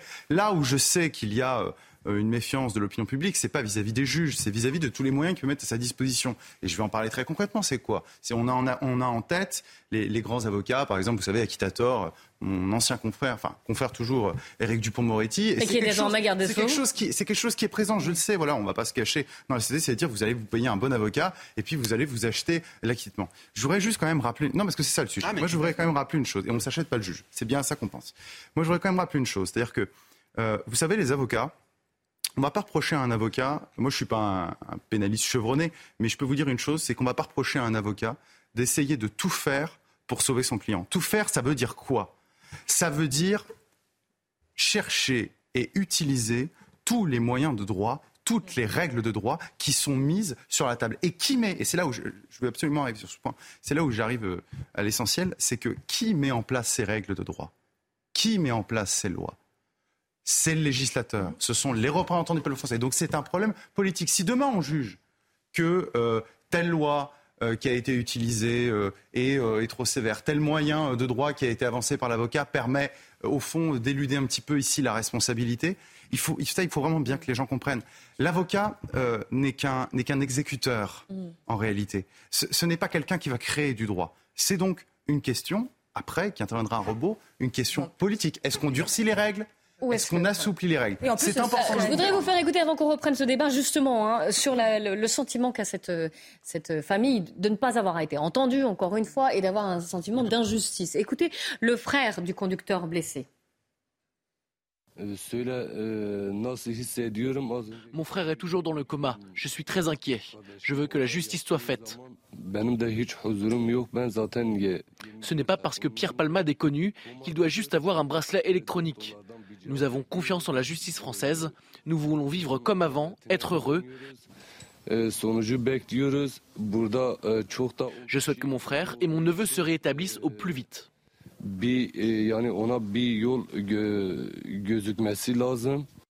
Voilà, ils sont en colère. Ils veulent que justice soit faite. Alors encore une fois, vous l'avez rappelé, hein, Pierre Gentillet, très, très justement. il y a aussi le temps, là pour l'instant, on n'est pas dans une sanction. Euh, il y a encore une enquête qui est en cours. Et on est dans des mesures qui sont préliminaires, qui sont. Qui, bien sûr, voilà. on n'est pas sur une sanction, même s'il y a un besoin. Vous savez, on ne doit pas être guidé par l'opinion publique en France. Euh, alors l'opinion publique, elle peut influencer les lois. mais elle n'a pas à influencer. Et le de- jugement. et également, des La- affaires comme celle-ci peuvent sûr. faire bouger la loi. Vous savez, la- la justice, la justice, elle est rendue sur tous les jugements au nom du peuple français. Mais il ne faut pas se tromper. Au nom du peuple français, c'est-à-dire au nom des règles, au nom des lois Mhm. que le peuple français a mis en place. Moi, je suis tout à fait d'accord si on veut changer les règles, si on veut les durcir. Mais vous savez, il y a un principe en droit pénal, c'est celui de non-rétroactivité de la loi. On ne va pas inventer demain une, nou- une nouvelle loi après, euh, après l'infraction, si tout ça est constaté bien évidemment, euh, pour modifier, parce qu'on on juge qu'il faut que ce soit plus sévère. D'accord? Je, je pense que c'est vraiment quelque chose qu'il faut Oui, bien comprendre. On ne doit pas faire le procès Non, avant qu'il soit réalisé. Ça, cette, histoire, enfin, avant, cette supposition de, de- de clémence euh, envers les élites impliquerait que, en, règle générale, la justice est extrêmement sévère et qu'on part au bain pour le vol d'un bout de pain. Mais on passe, on passe notre temps sur ces plateaux à parler du laxisme judiciaire, justement. Donc c'est que, à la base, ce sont les lois qui sont problématiques et c'est bien les lois qu'il faut changer. Moi, je pense euh, en aucun cas que Pierre Palmade bénéficiera de la moindre indulgence de par son statut. Je vais même dire au contraire, au contraire, parce que justement lumière est faite sur, ce- sur cette histoire et euh, la justice a tout intérêt à faire preuve justement de sérénité De- et de, de- rigueur de- dans ce cas-là. Je pense que sens. Alors, pour rebondir là-dessus, il y a aussi un autre débat et- qui fait euh, grand bruit et on l'entend très bien, c'est sur la caractérisation de l'infraction. Et pour toutes les victimes aujourd'hui de chauffards ou d'accidents mortels de la circulation, comme pour l'affaire Permal et tant d'autres, Alénéo ou autres, et il y a toujours le même mot qui revient. Et ce qui euh, dérange, et on peut comprendre les victimes, c'est de lire blessure et homicide involontaire. Donc dans l'élément moral de l'infraction, il est incompréhensible pour les familles des victimes de lire involontaire. Et c'est ça qui pose problème, et c'est peut-être aussi à Mais d'où le changement de vocabulaire euh, Exactement.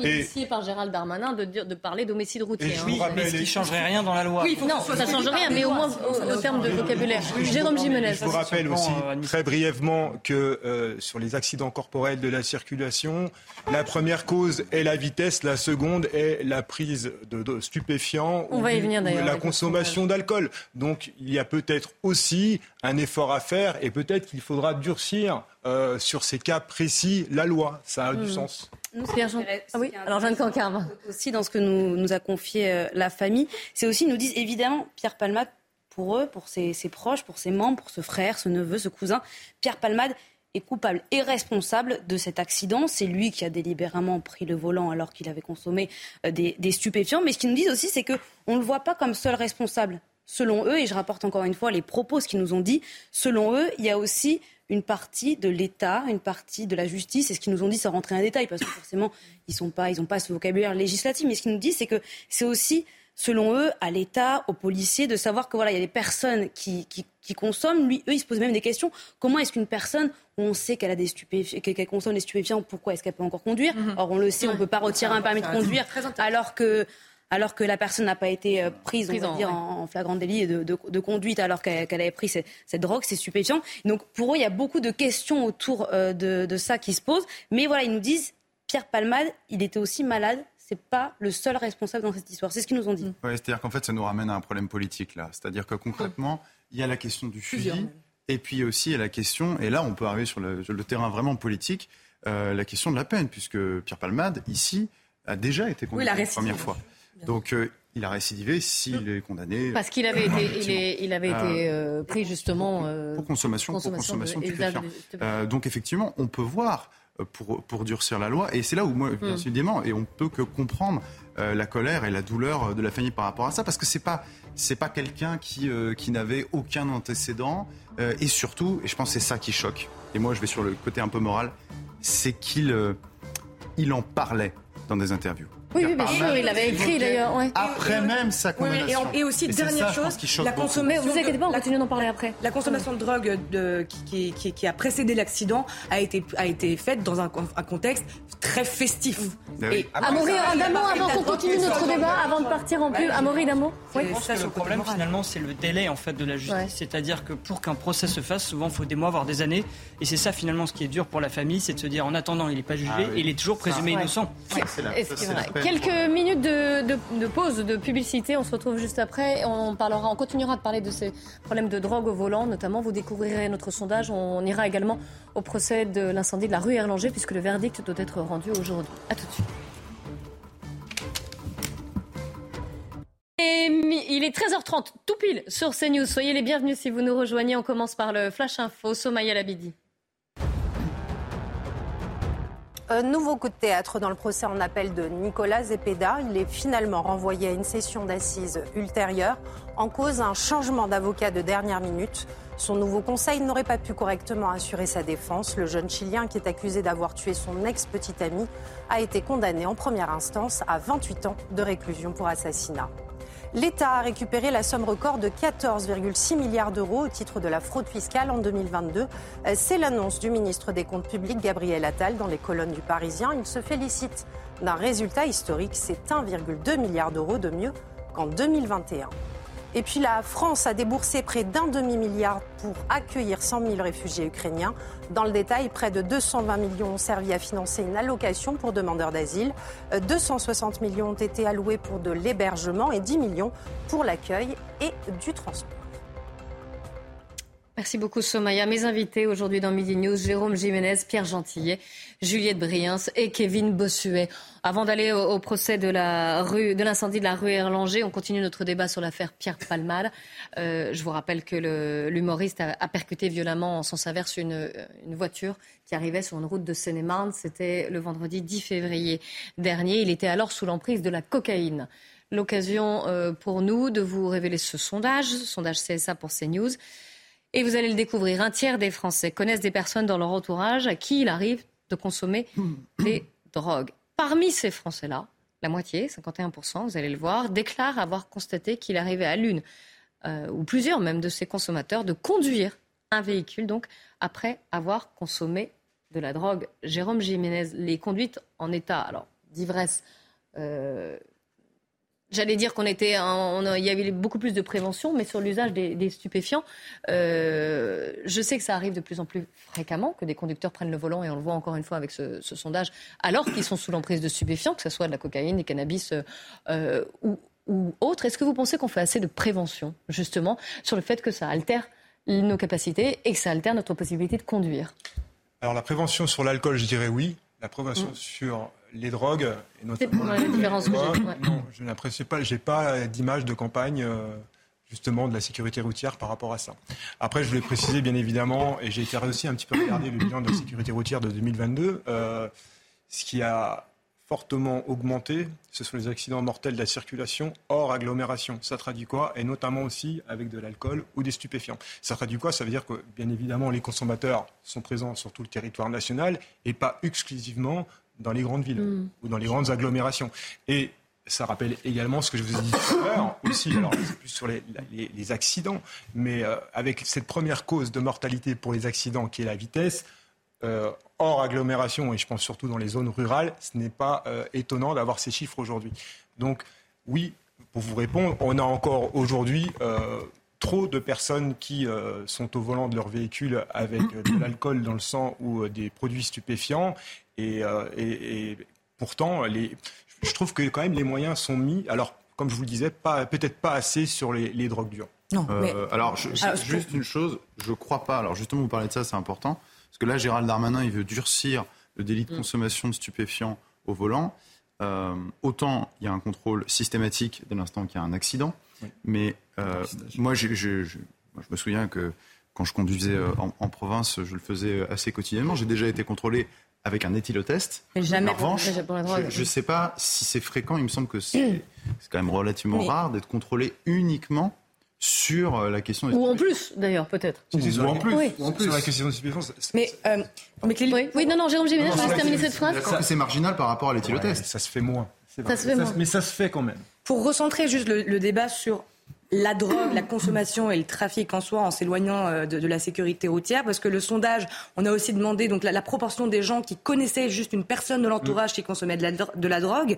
Euh, on se demande si c'est l'offre qui, euh, qui, comment dire, qui influe sur la demande ou si c'est la demande qui influe sur l'offre. Peut-être les deux d'ailleurs. En fait. Depuis quelques années, euh, les chiffres euh, sur le trafic de drogue sont absolument démentiels. Je vous rappelle qu'on parle quand même de près de 4 milliards de chiffres d'affaires sur la, le trafic de drogue en France. 21 000 un équivalent de 21 000 emplois à plein temps ça représente. Donc c'est un marché, mais démentiel. Et on se demande s'il n'y a pas quand même une sorte de manque de volonté dans ce trafic. Euh, euh volonté euh, politique, vous voulez dire politique, tout à fait, de, de, de, trafic contre la drogue, parce que on ne prend que les mauvaises décisions.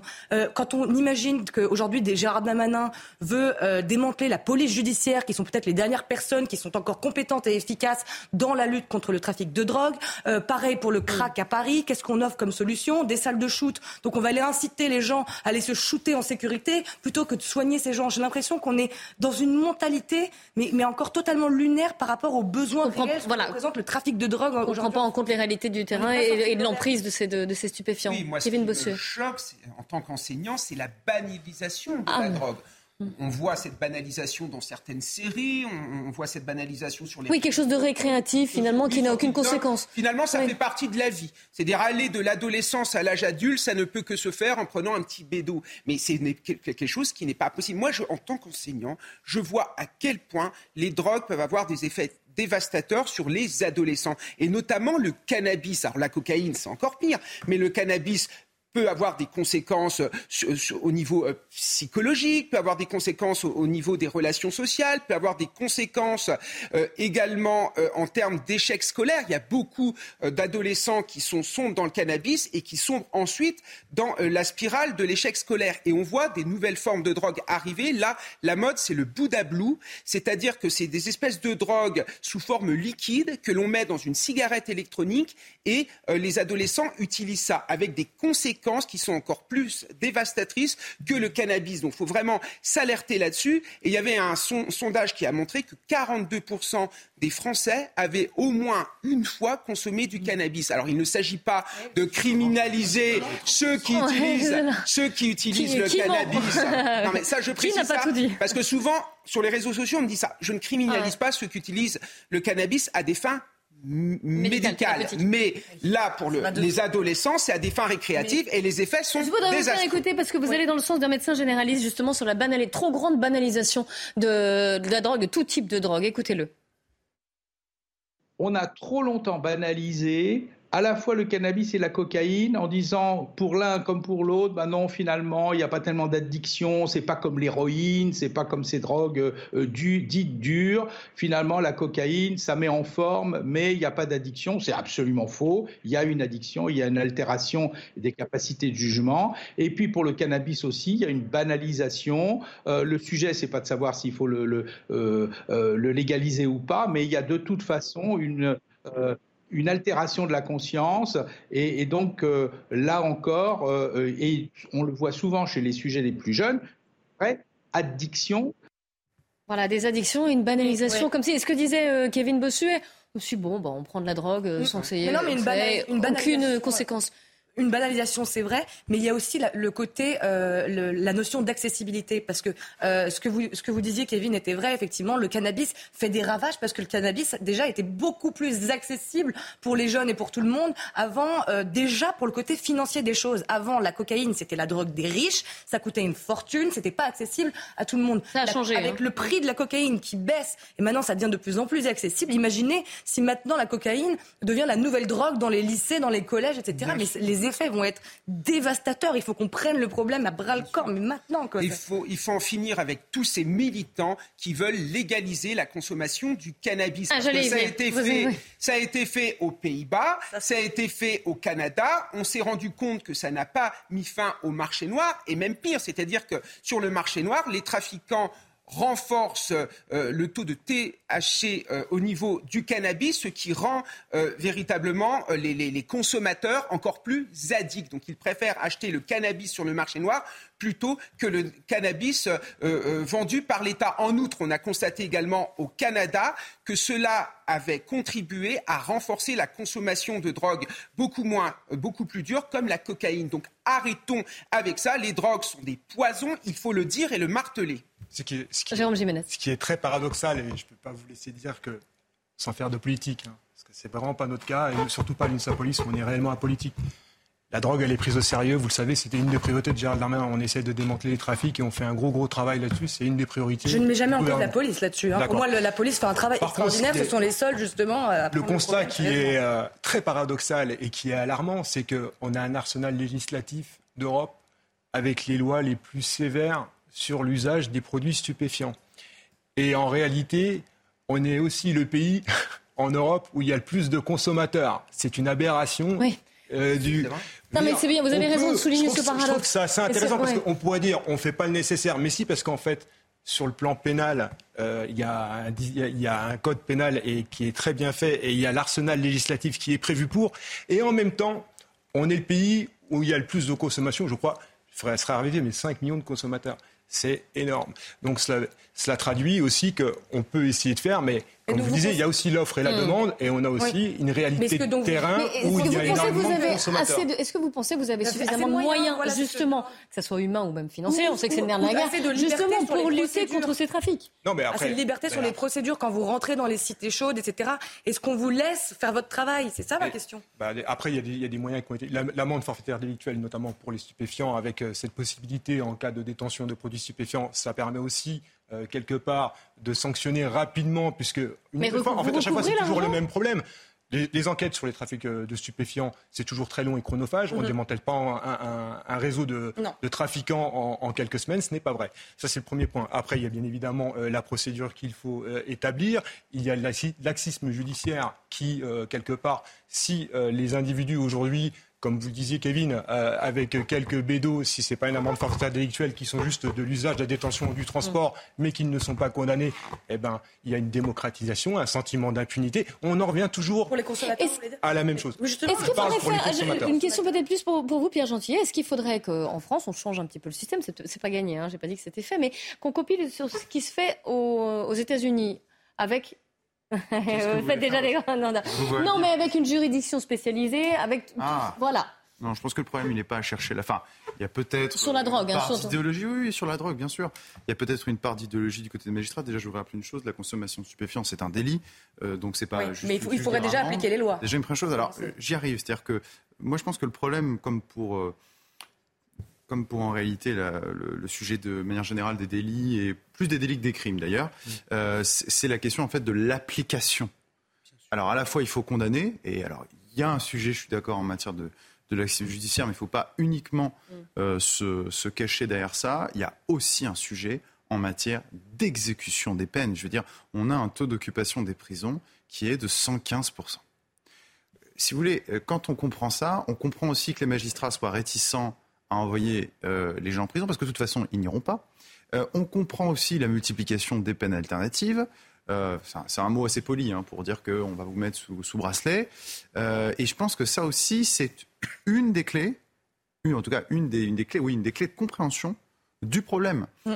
Encore une fois, la justice, enfin le, le- la, la répression, elle doit s'appréhender sur trois volets. Le volet policier, le volet, le volet judiciaire et le volet carcéral. Ces trois volets sont absolument insécables pour l'efficacité de la justice en général. Et je pense au cas particulier que c'est surtout sur le dernier volet, c'est-à-dire le volet carcéral, que ça flanche aujourd'hui en France. Et alors, on nous annonce des moyens, on nous annonce des places Mais de voilà, prison supplémentaires, mais le problème, c'est que ces places de prison supplémentaires, alors j'avais entendu parler de 15 000 places de prison. Ah, c'est toujours Mais c'est 15 000. J'ai 15 l'impression que c'est toujours 15 000. On a Dès qu'on parle 60. de places de La prison, question, c'est, ah, 15 la 000 question c'est un, quand vont-ils être construits oui, oui. Et Et deuxièmement, deux. je, je termine, pardon. Ouais. Et deuxièmement, c'est on a aujourd'hui, je, je crois, 60 à 70 000 euh, places de prison. Si vous avez un taux d'occupation de 115% euh, au rythme où augmente en plus la délinquance et la criminalité, en réalité, ça ne réglera pas le problème. Juste quelque chose, c'est que. euh, Dernier mot avant qu'on parte Dernier au- mot, à vous disiez que, d'assises de que- Paris. que le trafic de drogue était la priorité de, de Gérard Darmanin, mais enfin, c'est quand même bien sous le gouvernement Macron euh, qu'on, qu'on, euh, euh, excusez-moi, euh, qu'on a, qu'on a assisté à l'explosion de l'ubérisation du, du trafic de drogue, Euh, c'est-à-dire les dealers qui carrément mettent le menu euh, de, de leur drogue sur Snapchat, qui euh, mettent des mots dans les cages Des d'escalier. On a fidélité. vu Oui, on a pu. carte de fidélité et tutti quanti, ubérisation totale du trafic de drogue. C'est bien quand même que depuis quelques années, surtout depuis le confinement, il faut le dire, c'est là qu'il y a eu une vraie explosion, les, les dealers se sentent de plus en plus euh, libres et comment dire, de plus en plus euh, euh, au-dessus des lois et, et sont de moins en moins inquiétés. Parce que quand même, pour, pour poster sur les réseaux sociaux sa carte des drogues, etc., faut se sentir euh, très serein, il me semble. Jérôme Jimenez, avant de, partir à la cour d'assises de Paris. Faire porter libéralisation des stupéfiants euh, sous, sous, sous, Non, mais je veux dire, rien ne va en s'arrangeant. Non, mais par contre, la réalité, c'est que vous l'avez bien... ça se passe pas très bien. Quoi. Vous avez bien raison de le préciser. Aujourd'hui, un, un, délinquant, et notamment un trafiquant de drogue, est un véritable, un véritable chef d'entreprise. Et il a toujours un temps d'avance et il gère sa boutique, entre guillemets, euh, et il s'adapte et il s'est adapté au Covid, et il s'est adapté au confinement, il s'est adapté au couvre-feu, et il y a eu libération, euh, notamment des, produits stupéfiants. Un, un, autre euh, comment dire, preuve de, de l'explosion du trafic de drogue et que ça va pas du tout, c'est l'âge de plus en plus jeune euh, des, éléments comme des, les choufs, par exemple. Et, et cet élément-là, il est dû justement au fait que le, le trafic de drogue est tellement en explosion qu'il manque de main-d'œuvre. Il manque de main-d'œuvre, ils sont obligés d'aller chercher beaucoup plus jeunes. Je vous interromps. C'est un procès important qui se déroule à la Cour d'assises de Paris. Souvenez-vous, c'était en, février 2019, un, incendie euh, extrêmement important, rue Erlanger, à Paris. Dix morts, des dizaines de blessés. Il a marqué les esprits. Et le verdict euh, est attendu aujourd'hui, après des semaines de procès. Noémie Schulz, vous suivez euh, ces audiences hein, pour CNews.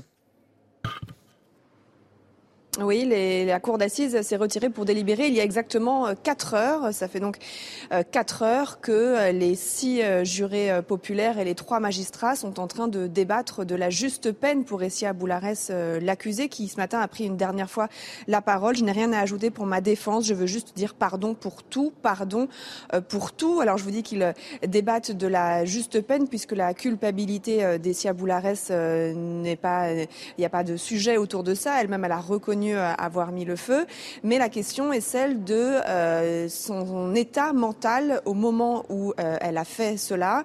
Elle, elle a expliqué hein, pendant tout ce procès qu'elle n'avait jamais voulu euh, tuer personne, qu'elle n'avait pas mesuré les conséquences de son acte. Elle s'était ce soir-là disputée avec un voisin qui lui reprochait de faire trop de bruit, qui avait tapé dans sa porte, et elle explique que, en quelque sorte, elle a voulu lui se, se, venger et mettre le feu, mais qu'elle n'a jamais imaginé que le feu prendrait aussi vite et que en une dizaine de minutes seulement, eh bien, tout l'immeuble s'embraserait les experts euh, psychiatres sont venus à la barre euh, expliquer que c'est une femme qui a souffert d'une altération de son discernement. Elle a un lourd euh, passif psychiatrique. Elle avait été hospitalisée une trentaine de fois à partir de ses 17 ans jusqu'à ses 40 ans. Elle avait 40 ans au moment des faits. Elle était sortie de Sainte-Anne cinq jours seulement avant l'incendie après une grave crise mystique. C'était sa sœur qui l'avait emmenée à l'hôpital. Et donc elle, elle dit qu'elle n'était pas dans son état normal au moment où elle met le feu. Hier, l'avocat général, dans son réquisitoire, a retenu euh, l'altération euh, de discernement, mais il a demandé à la Cour d'assises de ne pas pour autant diminuer la peine de prison, comme la loi le permet, au regard de la gravité extrême de la tragédie provoquée par son action volontaire, vengeresse et disproportionnée. Il a demandé donc au juré de la condamner à une peine très lourde de 27 ans de prison avec une période de sûreté des deux tiers et un suivi socio-judiciaire de 15 ans. Ça veut dire qu'à partir du moment où elle sort de prison, eh bien pendant 15 ans, elle doit être euh, soignée et elle doit justifier de ses soins sinon elle repart en prison. Un mot de, la défense hein, d'Essia Boularès. Ces deux avocats ont demandé au juré de faire preuve de nuance. Ils ont insisté sur son profil euh, psychiatrique. Elle a été diagnostiquée borderline. Ils disent qu'elle a besoin euh, de traitements dont elle ne peut pas bénéficier en prison. Bien sûr, ils savent qu'elle va être condamnée, mais ils ont demandé au juré de ne pas appliquer la loi du talion et de la condamner à une peine sévère, mais une peine juste et donc inférieure aux réquisitions de l'avocat général. Et donc on attend, hein, Noémie, le, verdict aujourd'hui. Et vous l'avez rappelé, hein, c'est la question du profil, de la santé mentale finalement, qui est euh, au, cœur de, au cœur de ce procès, évidemment. Euh, vous revenez vers nous dès que le, verdict est tombé. Merci à, Florian Paume qui vous accompagne à la cour d'assises de Paris. C'est un procès important, c'était un, drame très important qui avait marqué les esprits parce que, encore Noémie Schulz l'a décrit, le, feu était monté très puissamment dans l'immeuble et les pompiers avaient eu du mal à, intervenir et, à sauver euh, plusieurs euh, personnes. Et on revient à ce qu'on disait d'ailleurs en début d'émission sur le, voilà, la question de la santé mentale, qui est là aussi en cause. Euh, Énormément, très présent dans le débat public aujourd'hui, la question de la santé mentale, que ce soit chez les jeunes ou les moins jeunes, euh, et de ce que ça implique aussi euh, dans un procès puisque la question de l'abolition euh, du discernement, il y a eu beaucoup d'affaires dans lesquelles elle a été décriée euh, et ça peut faire énormément de mal, on peut l'imaginer, aux familles des victimes quand on leur annonce euh, qu'il n'y aura pas de procès parce que finalement on trouve des excuses C'était une incompréhension à des gens. Donc il faut démêler le, vrai du faux. C'est c'est délicat parce que voilà, c'est la santé qui en, qui en ah, cause derrière et, des maladies. Toujours des victimes derrière Moi, j'ai du mal à mot. appeler ça d'excuse parce que excuse justement c'est pour c'est pour justifier une faute. Or ici pour euh, pour la faute, si vous voulez, il faut quand même montrer l'élément intentionnel. Et en France, on a un principe en droit pénal, c'est qu'on ne juge pas les fous. Donc si cette personne est vraiment folle, c'est-à-dire euh, traduisons juridiquement altération du ou abolition du consentement, euh, de, de- des facultés euh, Discernement de discernement, pardon, euh, à ce moment-là, ça n'a aucun sens de juger une Oui, je suis tout à fait d'accord, mais c'est mais justifié. je comprends que ce soit absolument incompréhensible et douloureux. Ça, par le- On cherche toujours Surtout une pour les proches des victimes. Un Voilà. responsable, c'est C'est toujours un fou, douloureux ça pour sort un peu de nulle part. Bah oui. C'est- c'est- donc c'est très difficile à accepter. Je, je comprends tout à fait. Merci. Pierre Gentillet, Jérôme Jiménez, Julie Briens et euh, Kevin Bossuet. Et oui, on, pourrait continuer, mais non. Mais le débat continue sur CNews. Euh, Dans un instant, c'est la parole aux Français qui est présentée par Michael Dorian. Nous, on se retrouve demain dès midi. Et puis, je vous rappelle, hein, cette minute de silence euh, dans tous les établissements scolaires en hommage à cette professeure qui a été tuée hier. La minute de silence aura lieu à 15h. On en saura aussi un peu plus sur l'enquête avec la conférence de presse du procureur aux alentours de 15h également.